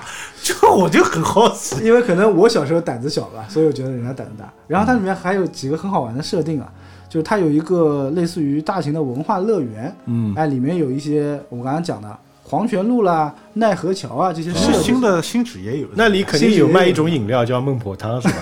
哎，还真没有那个时候，那个时候人还比较质朴啊，一还比点。较质朴。 孟婆可乐，现在啊，我觉得有两个设定挺有意思的，一个是奈何桥，嗯他说你如果能三步跨过那个奈何桥，说明你生平是没有做过什么恶事的。那个桥有多长呢？那个桥，反正我小时候啊，嗯我觉得二十步是跨不过去的， 也有可能我作孽多端。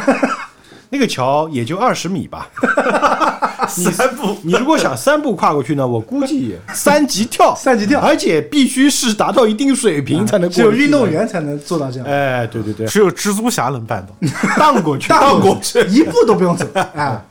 然后第二个就是那个黄泉路嘛，它一条路，说你在黄泉路上呢，谁喊你都不要回头。嗯然后我记得那个时候那爷是跟我一起去的， 嗯然后那爷就不停在后面喊我名字。 啊，在黄泉路上呢，有电话也不要接。嗯但是我小时候比较小，我大概三年级的时候，其实那个时候电话还不是特别普及，嗯就手机不是特别普及。你现在想想的话，如果有人在那个时候给你打电话，对吧？你一接，你说你在哪儿？我在黄泉路上， 就很尴尬。我觉得你不尴尬， 尴尬是对面。所以，中国对于这个设定啊，就包括丰都的这个设定啊，嗯里面就写到啊，就是说丰都就是鬼都嘛，嗯也叫全曲之府，北都罗峰。在清朝的时候就已经讲到，就是丰都是一个能够与地府沟通的一个地方。哎，里面还形容的画面说里面的人长得都很矮小，对，对吧？而且很多是浮空的，嗯，他说丰都城中有一口井，然后那个井是可以下去的。嗯，下去以后啊，那底下就是一片光明，有点像地心世界。哎，真的很像地心世界。呃，它是一个景点 嘛。我就感觉有有口井下去，下去是个游乐场， 对啊是个景点，这个是个清朝人写的哦。这个是个地心世界游乐园。哎，我觉得你这么一讲的话，如果让我们你去这样做，哦做一个，不觉得很对啊，赞很吗？哎酷啊！我们去做一下丰都城的这个城市建设，你对吧做一个地下的一个游乐设施嘛，但是你是电梯下去，但你要做成一个井的样子。哎，要么讲九泉之下嘛，有九口泉嘛，呃，财富密码就是在这儿啊。有没有想投资的听啊呃，友？或者有丰都的听众啊， 跟你们政府反映一下， 啊，我们很乐意承接这样的工程。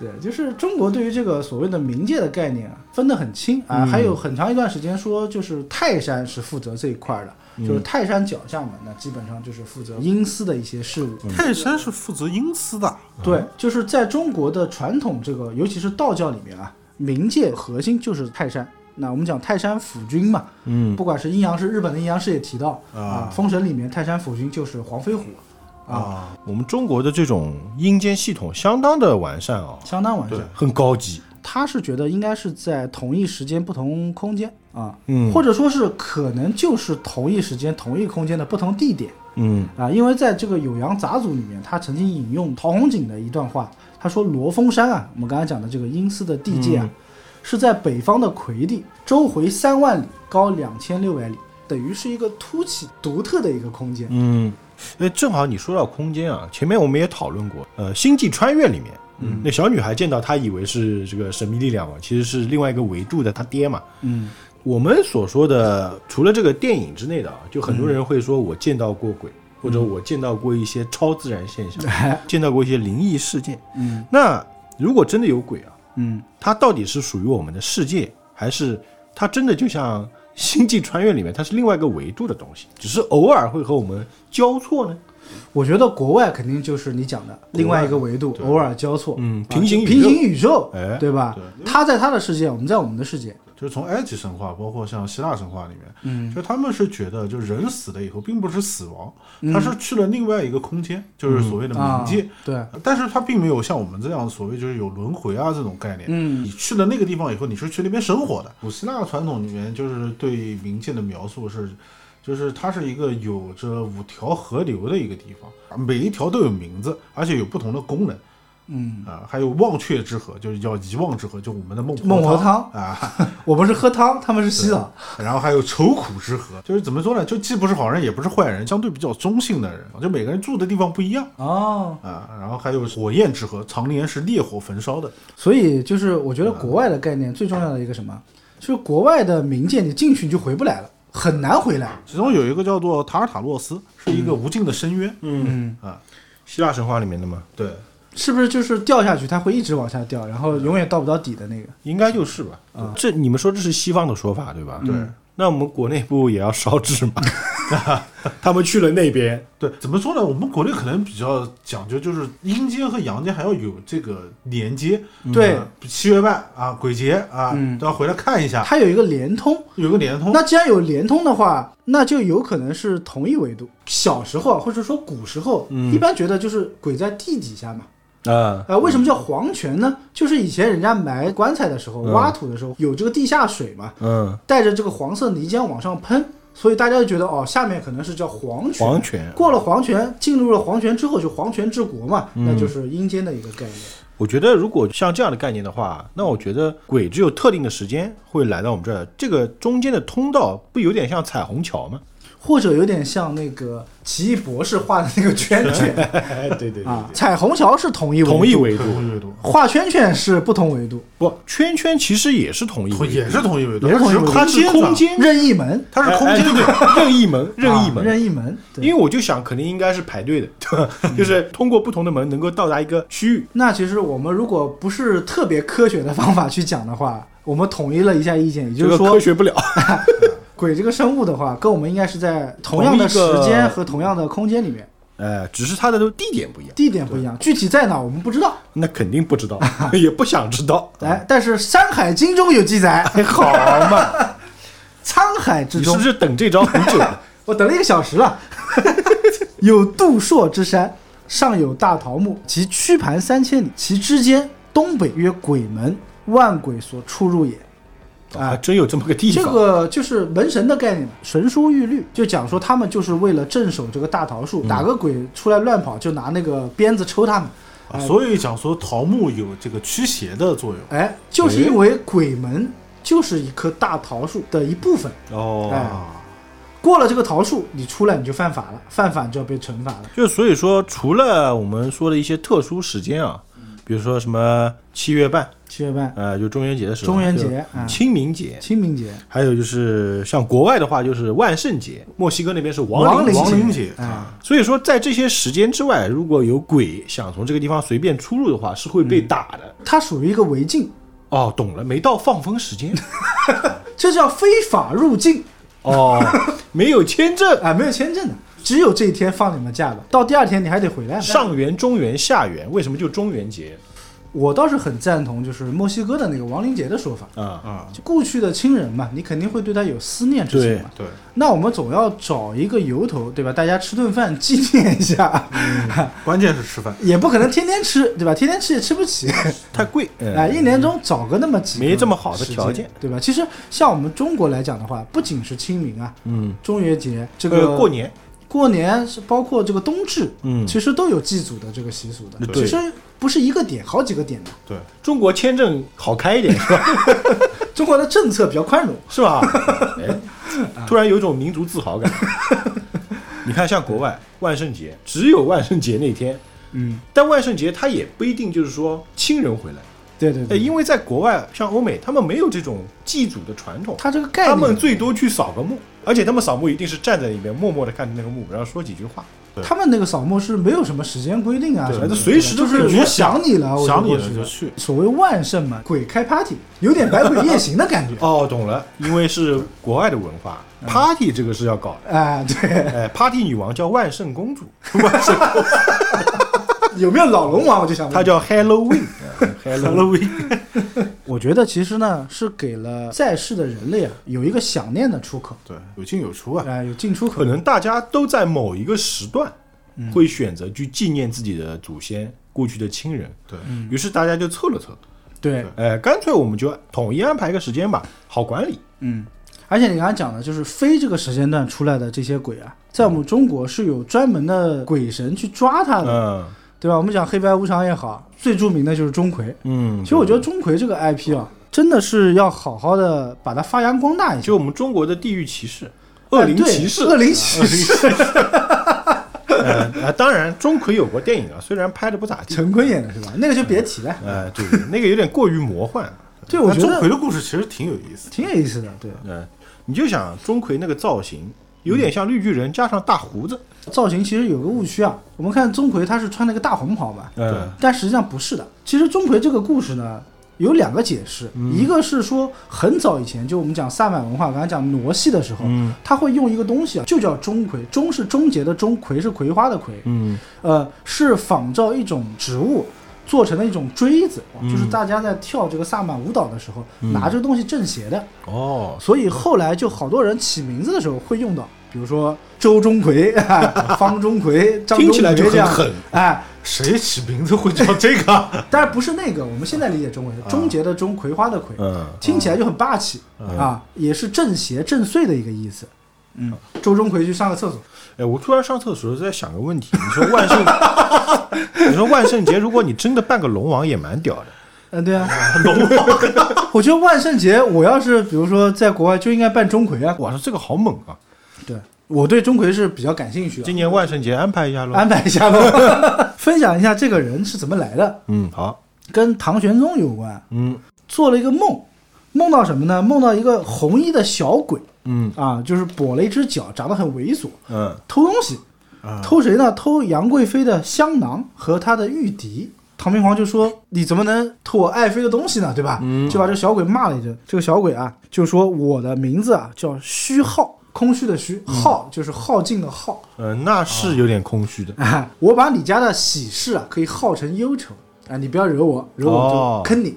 啊，鬼还跟你谈判呢？唐玄宗就有点害怕嘛，嗯觉得拿他没办法。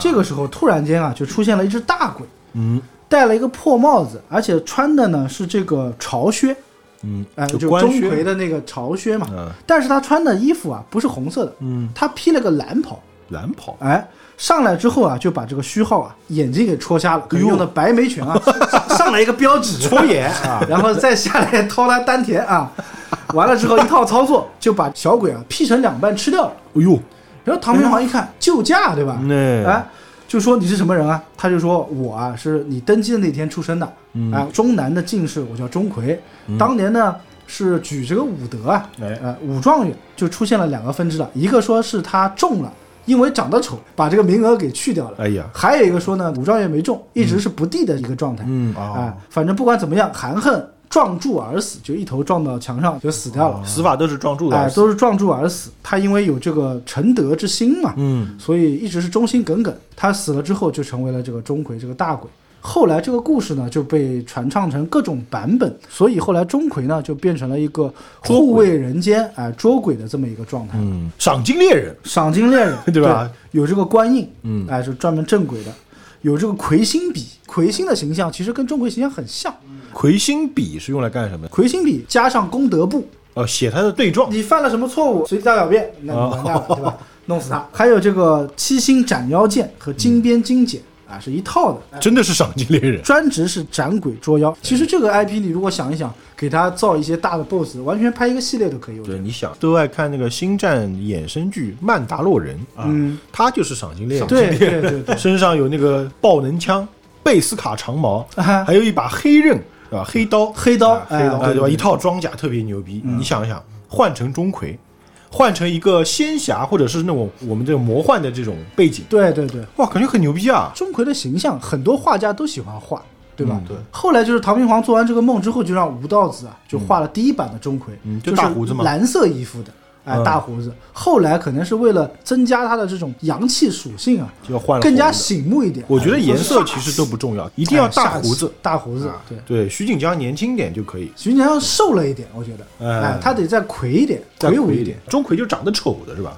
他其实长得肯定是不好看的，长得不好看要不然他也不会装。应该就是长得凶嗯狠，长得凶。凶狠啊！对吧？所以找演员的话，你觉得找谁合适？我觉得巴蒂斯塔可以胜任这个角 色。我们中国 人，巴蒂斯塔可爱我觉得演张飞的那位就可以，年纪大了点。年纪大了一点，哎，我们要找一个就是年龄正好，嗯，中年演员比较适合。除了徐锦江好像其找实不到不用担心，甄子丹什么都能 演，他能演关羽，演还有叶那问，点张三丰，哎他还能跳霹雳舞呢。甚至你可以这样改嘛。平时可能是一个正常人，说不定是个帅哥，对吧？我们呃让一然个后可以小鲜肉变身来，变身 哎，搬开！就跟浩克一样，对不对？哎，对的。狂暴状态的时候，我哎，就其变成实还有一中种设定，就有嗯点像那个什么《镇魂街》，或者是那个《啾啾的奇妙冒险》。钟馗可以是他的一个替身，背后啦啦人，啦啦！哎，出来我斩斩斩斩斩斩斩斩斩。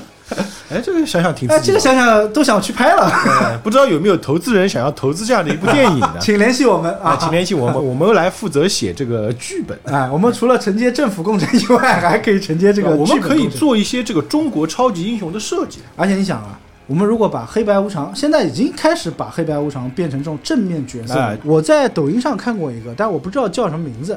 真实就是在传统印象中的形象什么呢？高帽白无常是高瘦型的，高帽子，还有嗯头上戴了一个高帽子，长舌头，还有哎、还有一个长舌头，头上写了一见生财。哎就是如果你平时是敬畏神明的，你看到他他会给你钱的。哎，对，哎，黑无常他是个子比较矮的，嗯嗯就一个矮胖的男人。嗯，哎，他头上写的是天下太平。嗯啊，黑无常叫范无赦，白无常叫谢必安。哎哎，那个 CG 他做的啊，就是白无常他是做的个子很小，嗯看起来很俊朗，只是脸比较煞白。嗯，然后那个黑无常是非常魁梧的一个状态，就壮汉这样一个组合。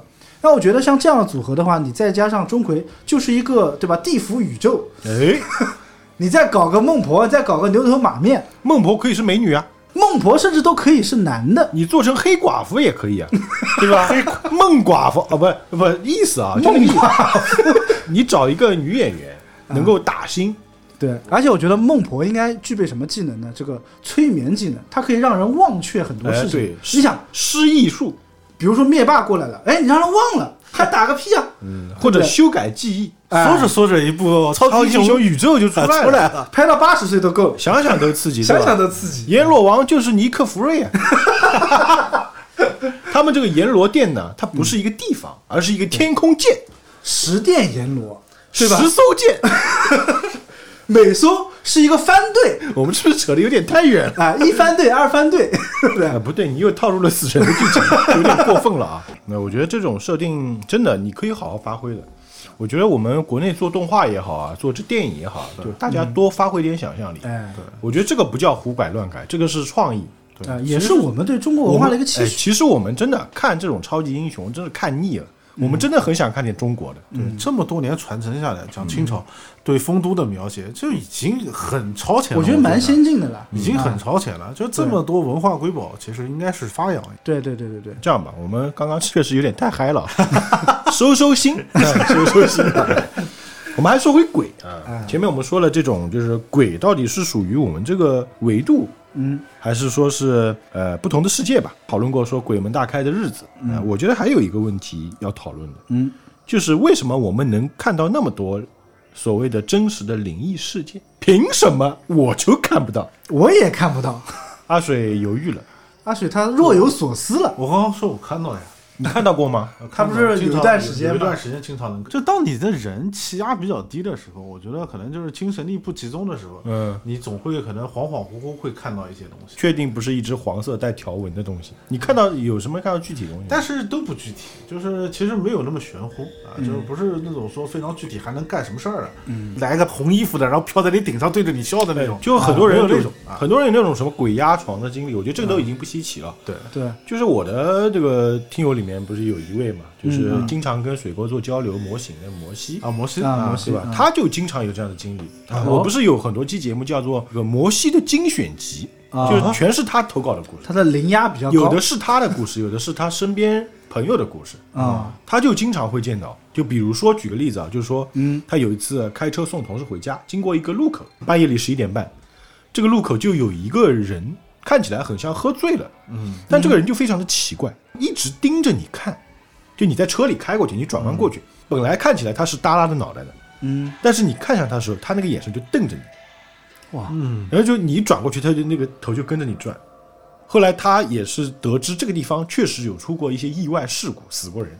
啊，就他也不能判断到底是真是假，在他看来，这个故事里面他真的就是那个东西嗯啊，哎，包括类似各种不同不一样的故事，他都有跟我提到过。但是像我就对这类故事非常感兴趣，但是我就从来没见到过，我觉得这个真的跟每个人的气场有关系，是不是因为我太威猛阳刚？ 就是你身上的阳气重了以后，确实有些东西你是不会看见的。疲劳的话，身体不好的时候，嗯，啊，也要运气，我觉哎得，如果有这样的时候的话，有可能会出现。机缘巧合。对对我是觉得首先这些事情我都是道听途说，就包括虽然摩西在你群里也在我群里，嗯对啊呀 他是一个我们认识的人，但是也是听他说的，对吧？要是我真的遇到这样的事情，我觉得我第一时间应该把手机拿出来拍张照片， 哎，我跟你讲，还有一种可能比较科学的解释，就是啊有可能他交撸多了，啊，漆是有毒的。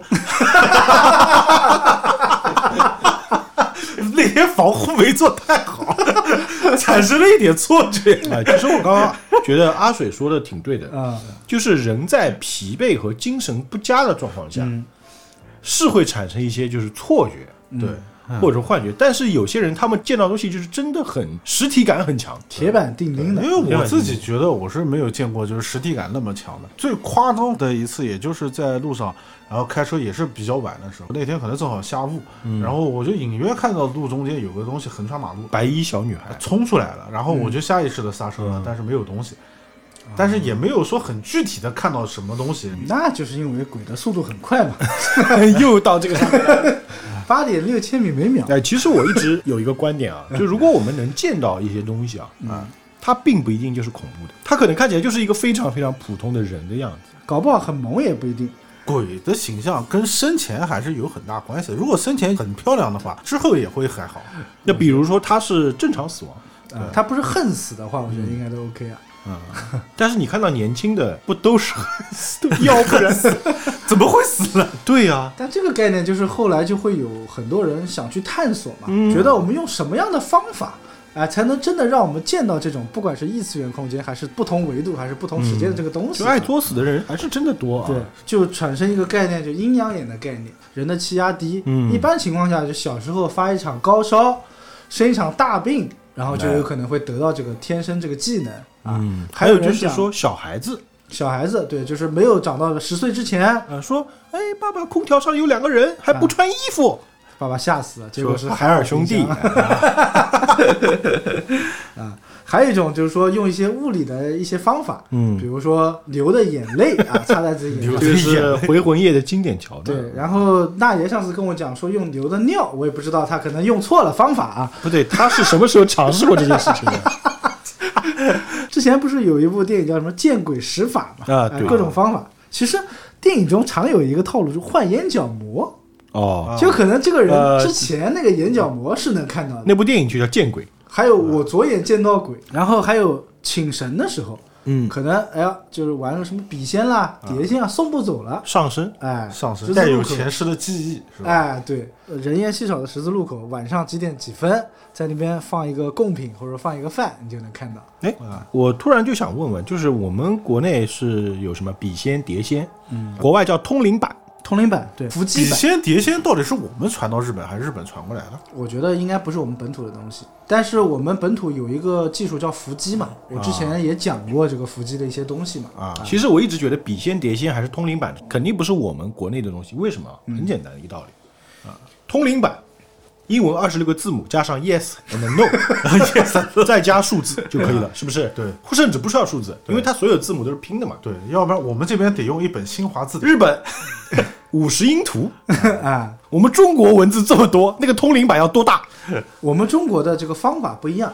以前有个大才子叫金圣叹，我之前讲过，据说他自己擅长伏击之术啊。不过这个人一生为人诙谐，你不知道他讲的真的假的。 啊多半我是觉得你还是再把“伏击”这两个字解释一下啊，，吧伏击就是并不是大家想的那个扶助。啊不是辅助啊，其实现在台湾地区或者福建地区会比较多，拿一个大的沙盘，嗯，有点像英雄上面那个梁朝伟写字字的感觉，写啊剑哎，写剑字的那个感觉 啊，分两种，一种文姬，一种武姬啊。哦文姬呢，就是一个小童子站在前面，被附身一样，嗯啊然后呢，他的手就会握着那个杆子，杆子呢就会在沙盘上写写或者画嗯啊，画出的东西呢，它不像英文字母有对应 yes no，嗯它就画出什么就可能有一定的寓意。你要啊解读它是吧对应不同的签啊什么，他比如写个十三，那十三号签啊、或者他画个老虎，那就肯定这个事情跟老虎有关。哦啊，舞姬什么意思呢？舞姬就是一般在庆典的时候会出现的。嗯，呃，我们看到那种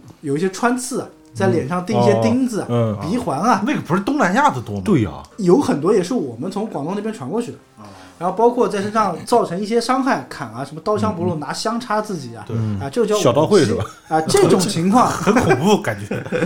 这种情况呢太，血腥了是用在康斯坦丁经常会遇到的那种情况，就是驱魔的时候，嗯啊你需要舞姬来震一震，哦，把这些鬼给吓走。这鬼一看，我操，这人这么狠的吗？对自己如此之狠， 我还是走了吧。比我还狠。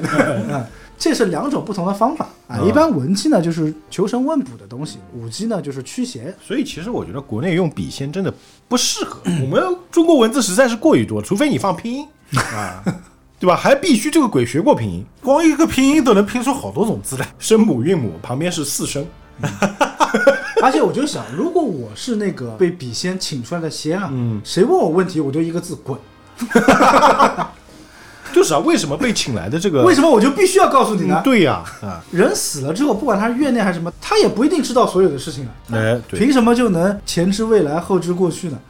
可能他也是骗你的。啊， 他也就是说的玩玩。为什么这个闲仙得请无来聊会跟你玩呢？因为真的蛋疼。有人跟我玩，那我玩 玩，而且我不想回去了。嗯，哎，确实啊。当然了，一般我们看这种比心碟仙还有通灵板的事情，都是基本上送不回去的啊。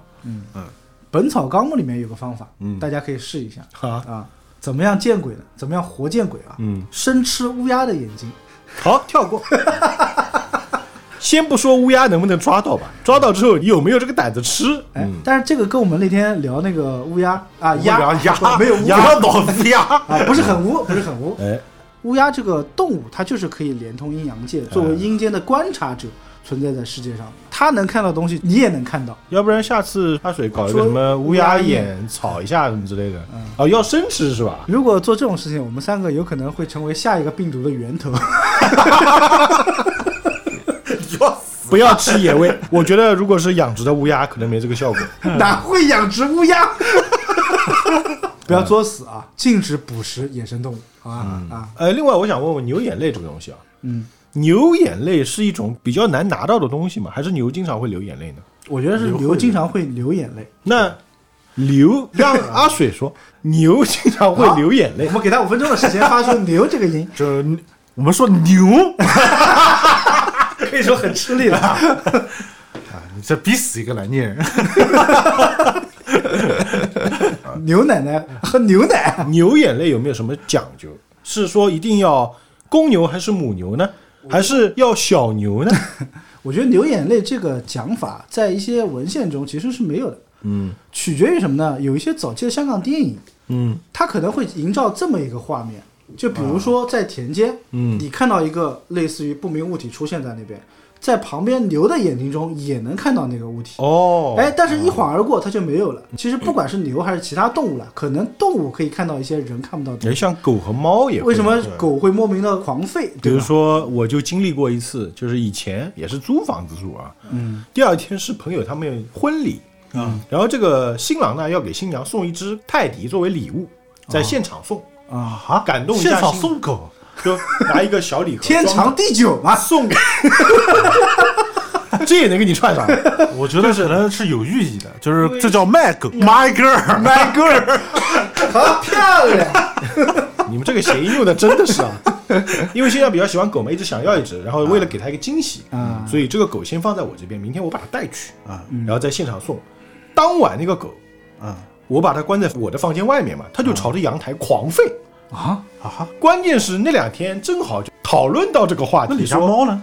啊，那时候我还没养猫，啊，嗯我就很害怕。出去之后，我就把有阳台的那间房间的门给关上了，啊，那个狗就不叫了。说不定真有点什么东西啊。最后我也不知 道，我觉得可能是那个狗啊嫌冷，夏天啊那现场有没有出状况呢？啊，现场没有了。后来那只狗得了细小，啊，死了。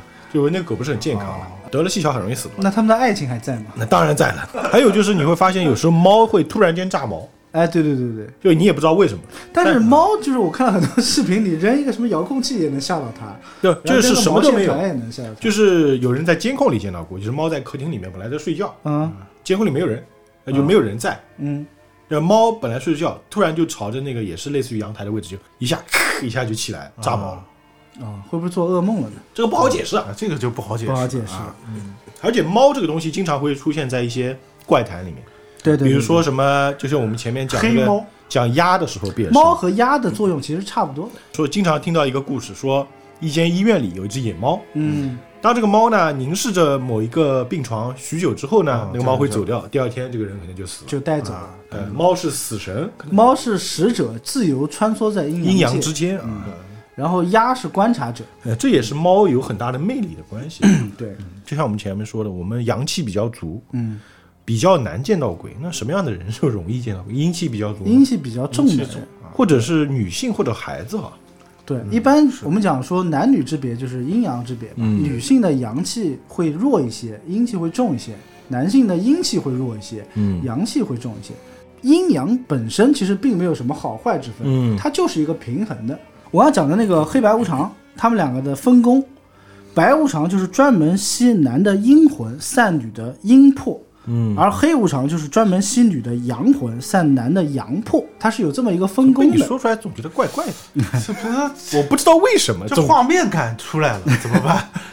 所以说，阴阳眼这个东西啊，就是当你阴阳失衡的时候，有可能就会获得这样的技能，这是一种技能，呃算是一种技能吧。啊你能看到人家看不见的东西，那哦我觉得这个算是一个技能。摩西就跟我说过，他小时候被他外婆开过眼，啊，他真的跟我讲过，开过哪边的眼？开过天眼， 就所谓的阴阳眼嘛，就类似于一些操作，他也没有具体讲什么操作，因为觉得可能在节目里讲出来不太合适啊，不太能播啊。对，刚才讲到那个灵媒那个里面，那个罗琳嘛，就他们家老婆嘛，说自己小时候啊，看到人家在种树的时候，在他眼中是一棵参天大树，意思就是我能预见未来。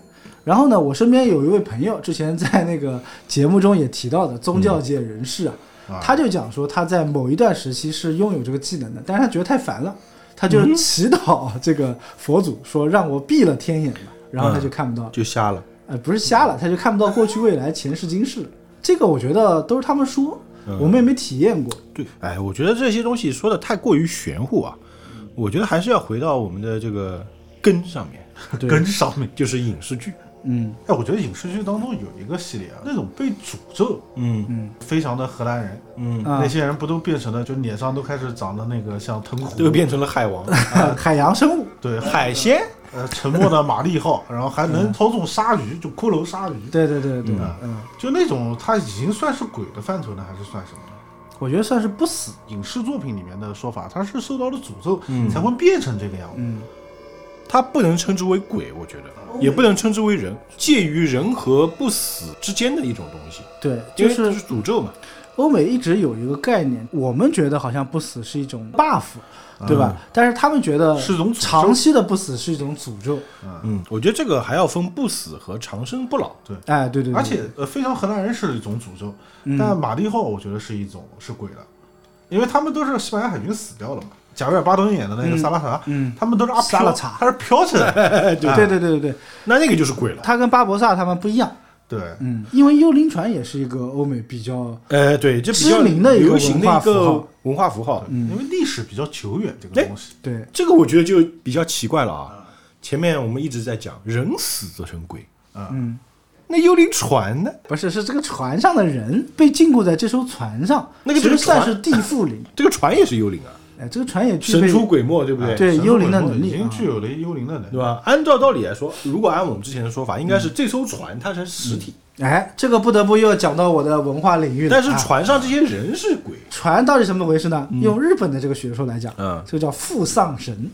负丧神，父丧神，话筒、笤帚、拖把，啊嗯满足一百年这个界限，嗯，过了一百年，它就有可能会变成一种精怪，就叫父丧神。哦，哎，所以这艘船就是达到一百年，如果有试试过，对啊，它搞不好就是一艘幽灵船。对，嗯具体你就不要去查时间了。如果没有达到一百年，我就很尴尬，对吧？ 我就解释就很苍白无力了。请大家在评论区反驳诺亚啊！我觉得因这个为幽灵船最早的记载是在一九一七九五年，一七九，那那应那应该满满足那应该100满足，年而且他提到的第一艘幽灵船就是叫飞翔的荷兰人。 就是那个嘛有史可考。这个名字实在是太经典了。对，那我们还说回一些恐怖片。嗯、恐怖片里面我们经常能够见到，呃，各种方式能够开启让这个鬼出来害人，哎，对，对不对？就前面我们说的这个碟仙笔仙算是一种，对召唤型这个属于召唤还是作死？算是召唤、求神问卜的事情，嗯而导致的一些不良操作，把这些东西给脏东西给招出来，嗯，对吧？这是一种那除了这个的话，还有哪些我们比较常见的？凶宅，对吧？我们跑团节目刚刚做过，哦，对，凶宅， 凶宅，但那个跑团节目里面的凶宅呢，它是一个所谓的凶宅，哎，所谓的因为凶里面是有一个 宅是那个属于神秘生物了，旧日支配者，哎，对这对个对，克苏鲁系统的，凶宅这个啊，说实话，我最近看过一部比较烂的香港鬼片，叫《鬼同你住》，因为我们知道香港的房子房地产，对吧？对对对对嗯，现在是非常的不景气 啊。 对对对，那个故事也是讲房地产人的事情，啊、地产经纪人啊，经常会去他那个房子睡觉。啊，哦，空着了，他每次睡完觉之后呢，因为它是个豪宅，嗯，就比较不错的房子，香港寸土寸金嘛，啊对对对对吧？很多时候你有个阳台就叫豪宅了，好吧？啊、有个八十平米豪宅了，对，然后他就经常在里面睡觉，每天早上醒了之后还要烧香拜拜。嗯，他也睡了很久了，晚上睡觉的时候呢，也会压在他床上说：“我呢非常感激你，经常带人来看房，嗯让我这个房子很有人气啊。但是如果你把房子卖掉了，我住哪里呢？就是不让他把房子卖掉。啊、总之就会里面发生各种各样奇怪的事情，就是嗯，有人去他这个房子里面会莫名其妙的跳楼自杀。哇，哇，这么凶的的吗？吗？哎，对呀、 关键里面有一幕特别搞笑，就是前一天晚上在里面几个人互砍，但是这个片子为什么说它烂呢？因为槽点过于多，比如说一刀戳在了手掌上，开始喷血；嗯，一刀戳在了脚掌上，开始喷血；啊一刀砍在了肚子上，开始喷血。我说的喷血就是，往外，然后一刀砍在了背上也开始喷血。我心里想，你怎么全身都是动脉呢？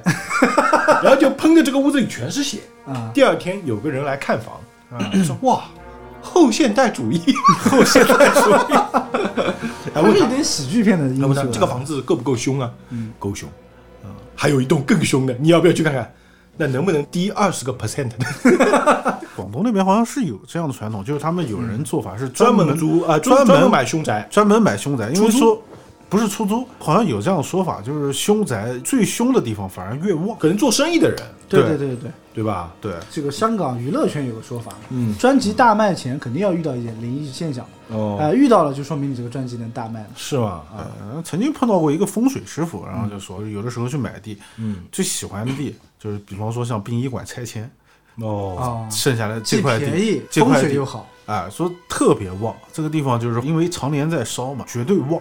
剧组开拍的时候他们都要烧香拜拜嘛，对对也会对有一些剧组会出现灵异事件。我不是要快要去泰州了嘛，啊然后泰州那边要租校区嘛，嗯然后当时租了校区，我还要租一个地方，就是当宿舍住嘛。对，然后那时候我同事跟他说：“哎，大周，你租这个就是一个商场，嗯，特别便宜，嗯，就是两室一厅只要九百块钱。”我说：“为什么这么便宜呢？”凶宅嘛，他说：“这个楼肯定没问题的。”我说：“那你讲这个干什么？”此地无银。他说是这样的，当时呢有家火锅店快要开张的时候，啊已经装修好了，要装招牌 嗯啊，就换上面那个招牌嘛，然后发现那个招牌的灯箱里面有一具女尸，哇，结果火锅店没开成。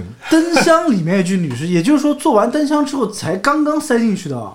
不是不是不就是是那个女士已经很长应时间该是当年就不知名的情况下，他摔进去了，然后没人知尸道，体一直在那个里面哦，他是从楼上摔到应该就是你灯箱说里的面那个是事吧情啊，应该就是你说的那个事情。啊，然后那栋楼的租金就超低，嗯，然后啊但是我想想，你你送了想他三字经， 然后这么多拒绝人了，这么多人在那住呢，其实你真要有什么事嘛，我是不信这个东西的呀。但是还有一个事情，就是常州某小区，嗯，就是刚开盘的时候，有一个装修工人，嗯，他那个楼很高的，有三十楼的，就有一个工人从十几楼的地方，因为那个他爬到外面去弄一些东西的，东西啊，失足摔下去了，哦摔到了一楼，然后一楼那户房子门口那片草地，嗯，就枯了，哦，就草枯掉了，一个坑。哇，比较诡异的事情就是那块草枯了一段时间，啊、后来过了一段时间，那个草才重新长的，又长了，可能是物业重新铺的草皮，有可能啊。我觉得这个事情嗯搞不，好是假草，这个事情有点那个了啊。就有的事情就说不清楚了、嗯啊。但是我觉得最起码有个东西啊，就是人家讲说你怎么样能确定自己上飞机不遇到炸弹客嗯，啊？就你自己带个炸弹上 去。因为在一架飞机上同时遇到两个带炸弹的几率会比较少，所以你买一个凶宅再出事的几率会更少一点。要看地段。如果在北京，我估计凶宅也很快就卖掉了，如果价格够便宜。嗯还要抢的那种，说不定要摇号啊。嗯？那除了凶宅之外啊，召唤算作死嘛？嗯，凶宅对，还有什么情况会比较多见一点啊？会在一些暗道里面，就密室里面，嗯，莫名的打开一本书啊，打开一个盒子之拿一类的。些老物件，老物件，哎就是老物件上面附了某种东西，对 啊，，因为一些因缘际会的奇魂吗原因。哎，奇魂就是正儿八经是老物件有鬼啊！真是个鬼！ 对，讲到这个，我又想到一个，就是因果关系。就可能这件事情啊，因为我们中国刚才讲了嘛，有一个特定的是可以转生、可以轮回的，对不对？所以有可能有些事情跟你的前世有关，也是经常会做这个电影素材的。前世他的前世做了一些事情，伤害了某些人，然后这个人等于说这一世来找他报仇。你说到前世，我突然想到一部电影叫《神话神 话，解开 我，要用成龙的那个声音唱出》，来，对吧？ 成龙前世是个将军， 啊，对。对吧？之前香港有一个电视剧口碑还可以啊，叫《经销大厦》，啊嗯，他就讲的一听过嗯对男女的这个前世和后世的这个姻缘嘛，还挺感人的。其实，我为什么想到这个？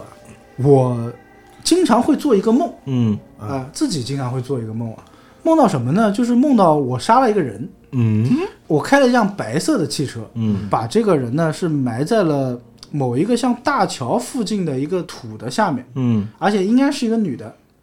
嗯，我默默拨通 了幺幺零就我就在想，虽然到现在没有人来找我啊，但是我就在想，这个会不会是我前世有可能是个杀人犯做的一件事情？然后我每次做完那个梦之后啊，我心里会特别紧张，我就很害怕这个事情被人发现。嗯，啊你是不是有多重人格？而且为什么我这么清晰的能记住这个细节啊？就包括我怎么样打开后备箱，怎么样把那个麻袋拖出来，怎么样埋，都非常的清我我楚。想问个问题啊，那个车的款式你还有印象吗有点像 A 一八六那种比较老款的车， ？A 哦，轿车是吧？轿车的那种方方的那种款型，嗯，车牌号还记得。我记得也不会告诉大家。你 下次梦到的话，记得把车牌号写乔上。治还有四个字啊，五个字，藤藤原原豆豆腐店，完了，你前世是拓海， 不是，我就在想会不会有这样的情况。如果说有轮回说的话，给你讲完以后，我都不好意思讲我的梦了。啊，就我老不用梦到不好厕意思我老梦到厕所怎么办？那你可能上不辈是子一我问一下坨，你梦到厕所，你的视角是这样，是从厕所往里看，还是从厕所往外看？啊，就是老梦到那种很脏的厕所，啊，会在里面发生一些恐怖的事情， 比如呢比，如说什么恐怖的事情，踩踩到屎，就是没有人，就是没 有人，然后环境比较阴森，就是没有实体的，但是会觉得有点可怕的感觉。哎，比如说他上辈子有可能是在那个厕所被人杀害了，他是花子，哎，我们中国不是有一个神叫厕神吗？对，毛神毛神啊，嗯啊，你是不是前世是毛神呢？ 经常要光顾这些地方视察，啊，好像也能说得通啊，为什么我现在做菜做 饭？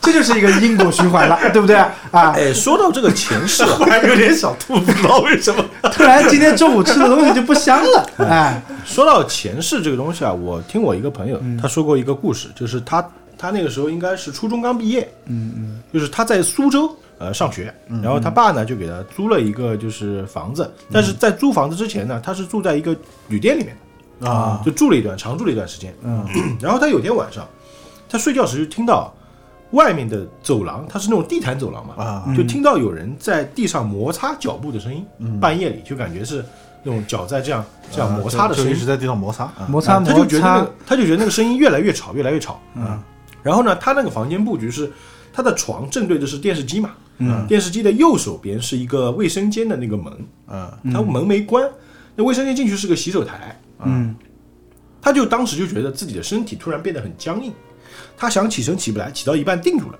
嗯，哦，他就看到在那个洗手池那边有一个穿着清朝官员，应该是清朝的将军的衣服的人，哇，低着头在洗手，他还会使用现在的换洗设备，就可能我不知道是不是曾经在这个位置，嗯，在洗过当手，年发生过什么事情嗯，啊？他不一定在洗手啊，对不对？他可能在做别的事情啊，因对为对他是对嗯背对着低着头你嘛，也不知道他在干嘛，对不对？可能在嘘嘘呢，也有可能拿出来看一下，会不会他当时可能在解手的时候被人杀了呢？他有可能是个演员。也有可能是穿着哎清朝官服的一个，对，因为有一演次员我晚上在路上开车的时候，嗯嗯嗯，我是后来发现了，看出来了，就前面看见有个人穿的那个盔甲，有我没他妈有被啊当时吓死 了。然后后来靠近了，然后仔细看，一个人骑着电动车，然后后面带着一个人，那个人穿的一身盔甲。 cosplay？我后来想了一下，应该是晚上在夫子庙表演完了，啊哦，夫子庙有这种穿盔甲的表演啊，可能是什么表演呢？啊，盔甲可能确实会一下子吓到嘛。对对对，如果他穿的是孙悟空的衣服，你就不会吓到。啊孙悟空就经常会在父子庙里面出 现的啊，弹个琴啊，表演个节目什么的，拉个二胡，啊，合个照，反正多少钱十块。如果他穿着盔甲，还拿着一把刀，还学着骑马的样子，他嘚儿架的时候啊，那就有点吓人了。之前不是有个神经病拿了一杆枪骑个自行车嘛，出去了， 以为自己是赵子龙，后来被拘 禁了嘛， 他那个属于管制 刀被具抓起来 管了制刀具。啊，很危险的啊。嗯，还有一种我觉得是也是电影里比较常见的，嗯就举个例子，昆池岩，嗯他，不是去拍那个什么精神病院嘛，嗯，他们做了一件很蠢的事情嘛，对就是装鬼，对对对对，拜拜的时候装鬼嘛嗯，这个我觉得是对鬼神的冒犯，哎，不敬不敬敬。不敬，呃，后来结果就是真的来了，这种在泰国电影里面会比较多一些。嗯，然后最近啊，马上三月份就要上映的那个台湾的那部电影啊，咒哎那咒，台湾也很多，最近我是最近对万众期待的这一部啊嗯，它也是好像讲的不敬的故事。哦啊，这部电影建议大家如果有渠道的话，其实可以去找来看一嗯下，应该到现在还没有上映。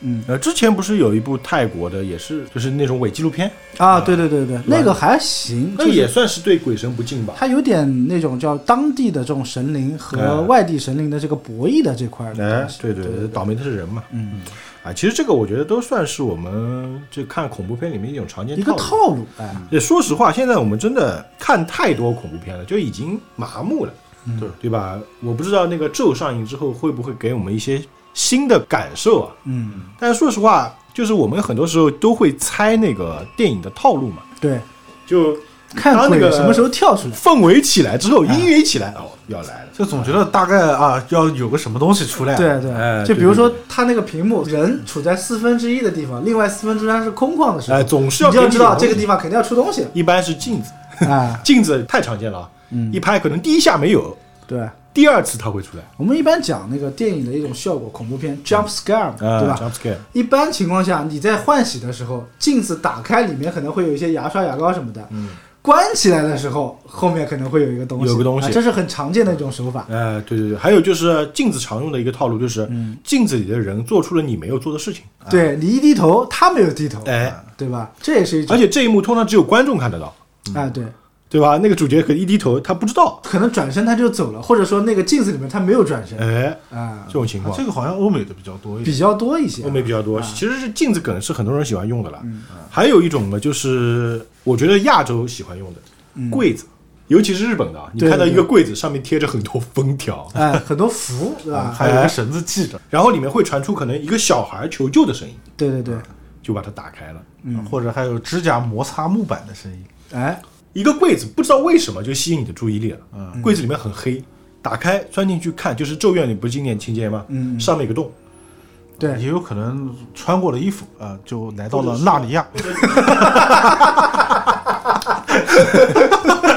还下 着水，或者是你能看到那个柜子上有很多指甲的抓痕，对对对。有一个什么留言。嗯，这种情况下，我们见的是比较多的。还有像什么样的？还我有觉就得比如说像你开着车，就是这个是很常见的，啊这个像太刚常才见了水哥讲的那种，开着车道边有一个什么东西模模糊糊的，嗯你嗯看它不清楚，一闪而过，可能很惊悚的一个画面跳出来，你再一看就啥都没有，还有就是开着车低头或者转头了一下，再正过来前面一个小女孩，或者一个人有人啊说哎有可能是你撞到了什么东西，你急刹下来，下车查看，什么都没有发现什么都没有。对对对，还有一种就是老宅里面会出现的，出来一个皮球啊，哦出来一个什么、啊一个弹珠自动玩具啊，慢慢滚过来，哎，一个石球，一个弹珠啊，应该是《咒怨》的电视剧版，网飞拍的那嗯个，一个人站在路上，他的就是比如说那个女孩的父亲，慢慢就走到马路上去了，嗯那女孩看着她爸爸在马路上，突然那个人就扁了，扁了，没了，啊地上一滩血。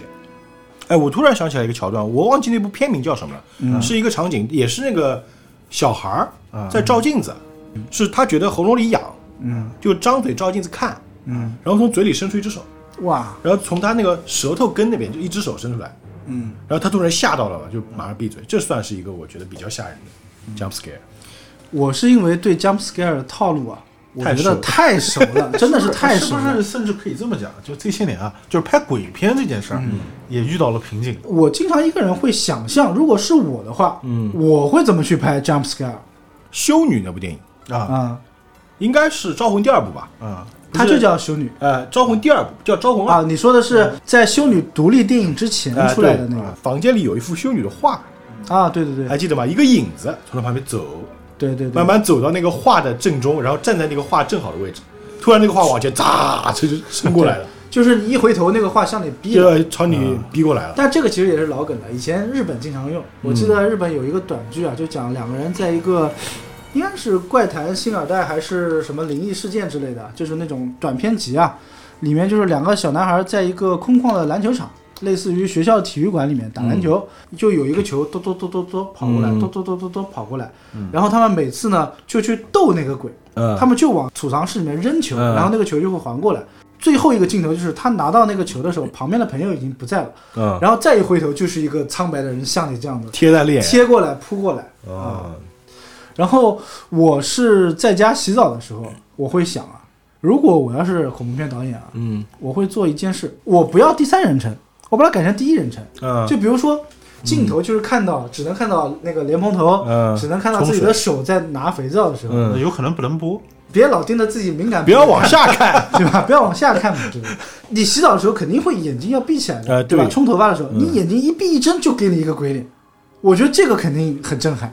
就不要给大家太多缓冲的时间。我觉得不一定要直接贴脸上输出啊，嗯，就类似于这种，你眼睛一闭的时候，仿佛有什么在你眼前一闪而过，一闪而或者过一个手，或者说，哎，你多个手指什么这种感觉，嗯，然后让你有一种怀疑，然后睁开发现没有，再下一次再嗯来，或者下一次还不来，到第三次再来，哎，能够套路你一下，就是对对对嗯你都会觉得一般第一次会出现，现在很多恐怖片就是这样，第一下他不来，我又想到一个经典的那个表现恐怖的这个方式啊，就是一个走廊，嗯，然后那个灯开始啪啪啪啪啪啊，那个很多，打开和关闭，然后就会有一个类似于鬼的一个形象，然后跟着那个灯的节奏摆不同的造型，往往是很扭曲的，对哎吧？不是有部电影叫《厉鬼僵硬》嘛？啊对对对对对那个就是有的。其实那个是他们恶作剧他们。啊，对对对，嗯，哎，你要这么说，有部电影叫《关灯后》，就是他那个鬼是你开灯，他就不见，对，灯一关，他就会朝你冲过来，所以他就要让你开不了灯，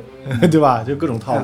我上次还看了一个，就是，呃，应该也是一个美剧吧，我没有追啊，我只是看的片段嘛。有一个女生自己照镜子的时候，后面就有一个鬼出现了。如果把镜子移开，你再一回头，鬼就会上来把你给杀掉。嗯，她呢就一直把这个镜子拿在这个地方，那这个鬼就会一直在这个镜子里。哦，所以他不管做什么事情，他都拿了这个镜子， 然后再移。一个方法，遇到照镜子的时候，发现不明物体的时候，你眼睛不要移动，你就盯着它，盯着他，不要，因嗯为你转开他会见到。千万不要慌，啊上有政策，下 有对策。喊人来弄死它。其实之前我跟老钱商量过一个事情，就是我们嗯那时候有点想搞视频嘛，就想拍短片，类似于，嗯但后来没拍啊，因为这个操作起来比较麻烦。嗯他就想过一个模式，我们什么样的场景会让我们觉得恐怖？嗯看一些泰国的恐怖片，它远离我们的嘛，美国的什么杀人狂，我们觉得不太会在我们现实当中出现的，对对对，我们不会那么觉得可怕。越是跟我们生活贴近的这种场景，嗯，越容易让我们觉得害怕。对，对越熟悉的啊，就比如说刚刚诺亚讲的这个洗澡，嗯这个场景嘛，就我们换一种方式去呈现也是不错的。嗯，我觉得还有一种是什么，就是鬼始终不出现。嗯当你不看某个地方的时候，它就有东西在那儿盯着你。嗯，你我们经常会看到电影里有些镜头是这样，他通过第三人称视角去观察那个主角，嗯，就感觉像在一个柜子往外拍，就是你说从鬼的视角哎，去鬼的看，视 角，这个很多人会做这种就是镜头的语言的嘛。对对对，然后我觉得也可以这样做，就是比如说举个例子啊，可能家比较大，是一个别墅，嗯当你把厕所门口那个灯关掉的时候，你会有一种感觉有什么东西在那儿，但是你开灯它就没有。对，然后比如说你从房间出来，你把房间灯关掉的时候，你会觉得房间里面有低声的低语，嗯但是开房门什么都没有，哎，我觉得那种低语呢喃声嗯其实很能营造恐怖氛围的。会让你有一种就是你永远不知道它会在哪里出来，但是你感觉它一直在你身边。我觉得会让人细思极恐的，就是你真的晚上不敢出来上厕所啊那种，比较怕想这种事情，就是让你去就自不主让哎对，自主的让你去想象这个东西。不让你看到。有一部电影，其实我觉得这点做的挺好的。它虽然不是鬼片，嗯，就是那个《透明人》的新版，啊，它不是一个光学折射嘛？对，啊就我们吐槽那个女主长得不好看，长得实在是不好看。呃，为什么男主还要盯着她，对吧？嗯，就是他有些镜头语言，就是因为他是一个透明人，嗯，他镜头会给你留白那个位置，就感觉那个地方就有个它东西，它是透明的，但它盯着你，对对对，就感觉现在我们面前，比如说我们这个房间里面，呃，举个例子啊，晚上你在伏案工作，在电脑上，啊突然觉得有人吹你头发，哎，啊，你抬头一看，什么都没有，有个东西在朝你呼吸似的，嗯挺让人害怕的。嗯，因为现在我们有这种场景的人很多，对，就是把这些恐怖的因素运用到大家生活生活最普遍的场景中，对，哎，加一些元素，而且最好是采用第一人称或第三人称视角。那对吧其实给你的这种体感不需要太多，就吹你一下，嗯或者是感觉有人拍你一下肩膀啊，对，或者突然你的衣服被拉了一下，嗯，这种感觉会让人觉得更加害怕。对当然养猫的人可能觉得无所谓，在于神经大条了，就是一般你不太会在意，不往这方面想，你天生是一个不太会往这方面想的人，你就不会觉得害怕。嗯，就有这样的喜剧片的呀，对就是那个鬼整天要去弄他嘛，对，就比如拉他被子，他就把被子拉拉好盖啊好，然后鬼歘一下被子拉走了，他换个房间睡，还有跟鬼抢被子的，啊 就鬼把他的杯子弄在地上，嗯哎，拿起来放放好， 对对对，中国有句话叫“见怪不怪”，哎啊，如果你看得多了，你就不觉得这个事情有什么问题了。而且，如果说他只是吵闹鬼，他对你的这个身体啊各方面没有什么伤害的话，对你的精神也造成不了影响，那你屌他干嘛呢？最近经常会讲，就是我以后出去住酒店的时候，嗯啊都会带一瓶柠檬水，喷一喷是或吧？者在玻璃上写下“我死的好惨”， 当下一个人洗澡的时候，字就会浮现出来。 哎，这也算是一个 jump scare。啊、呃你这个有点过分了啊！从此酒店生意变差。刚才你们讲的鬼啊，都是电影中的角色。早些年啊，我在南一上学，学校里面啊有一栋楼啊，是设计系的，但是这栋楼啊，我大学四年都不敢一个人去。这个楼每天晚上七点钟之前，没有一个学生在里面做晚自习。不管外面天色有多亮啊，总感觉这个楼里面啊阴森森的。有很多人都说啊，这个楼下面啊经常会看到一个跪着的男生。但是从来就没有人啊看到过他的正脸。还有人说啊，这个设计系顶楼上面啊有一排画室，画室顶部啊都有一个独立的吊扇，但是唯独有一间房间啊，它没有吊扇，只露出个线头。当时我们也问工人说，怎么不修一修呢？啊，这个电工师傅啊也很神秘啊，每次啊都笑而不答，顶多就说，哎呀修不好，你们也就别问了，没事去顶楼玩玩吧。哈， 当时我们觉得这什么意思啊？年轻气盛啊，玩玩就玩玩吧。我们约了几个朋友啊，就上了顶楼。上了顶楼以后，门一开啊，真的把我们吓着了。从来没见过这样的一个景象。教学楼的顶部，你能想象一下吗？用马赛克拼了一幅巨大的五行八卦图。这楼上怎么会有这么个东西啊？问了好多学长，才知道这栋楼里面啊发生过两起事情。那个没有电风扇的画室里面啊，曾经吊死过一个女孩儿，因为感情的事儿嘛。听说这个事儿啊，还跟国内现在出名的一名画家还有一些关系。这个事儿发生以后啊，这个画室的电风扇就再也没有转过，通了电不转，不通电吧，偶尔还会转两下。至于那个男孩儿啊，也不知道他为了什么，从楼上啊就莫名其妙的就跳下去了。下来的时候呢，腿先着地，听说啊从脚面到膝盖粉碎性骨折，脸呢直接拍在了地上，连个人样都没有了。鬼片，我再提一个概念吧。我觉得想把鬼片拍好，其实如果往宗教的方面去转，也是目前这些鬼片大行其道的一个方法呃，，就增加神秘性，哎、增加它的神秘性，背后的故事更多。背后的故事更多一些。对，虽然今天这整期的氛围没有那么恐怖啊，对对对可能中间讲到一些小故事，稍微有那么一点点会让人起鸡皮疙瘩。对，但整体呢，大家还是听个乐啊。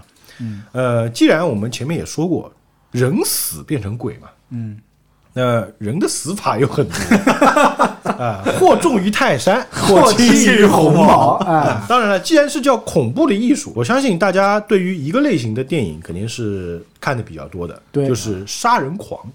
对，连环杀手， 连环杀手变态连环杀手哎。其实最险恶的不是鬼，我不是害怕鬼，对吧？害我的都是人啊。哎， 鬼未伤我分毫，我不害怕人，人却让我遍体鳞伤。哎，你说我说的这个恐不恐怖？哎，兄弟们，我已经在努力营造气氛了，好歹给点反应啊！我感觉这个整集节目怎么大家都跟我没有什么互动啊？什么情况啊？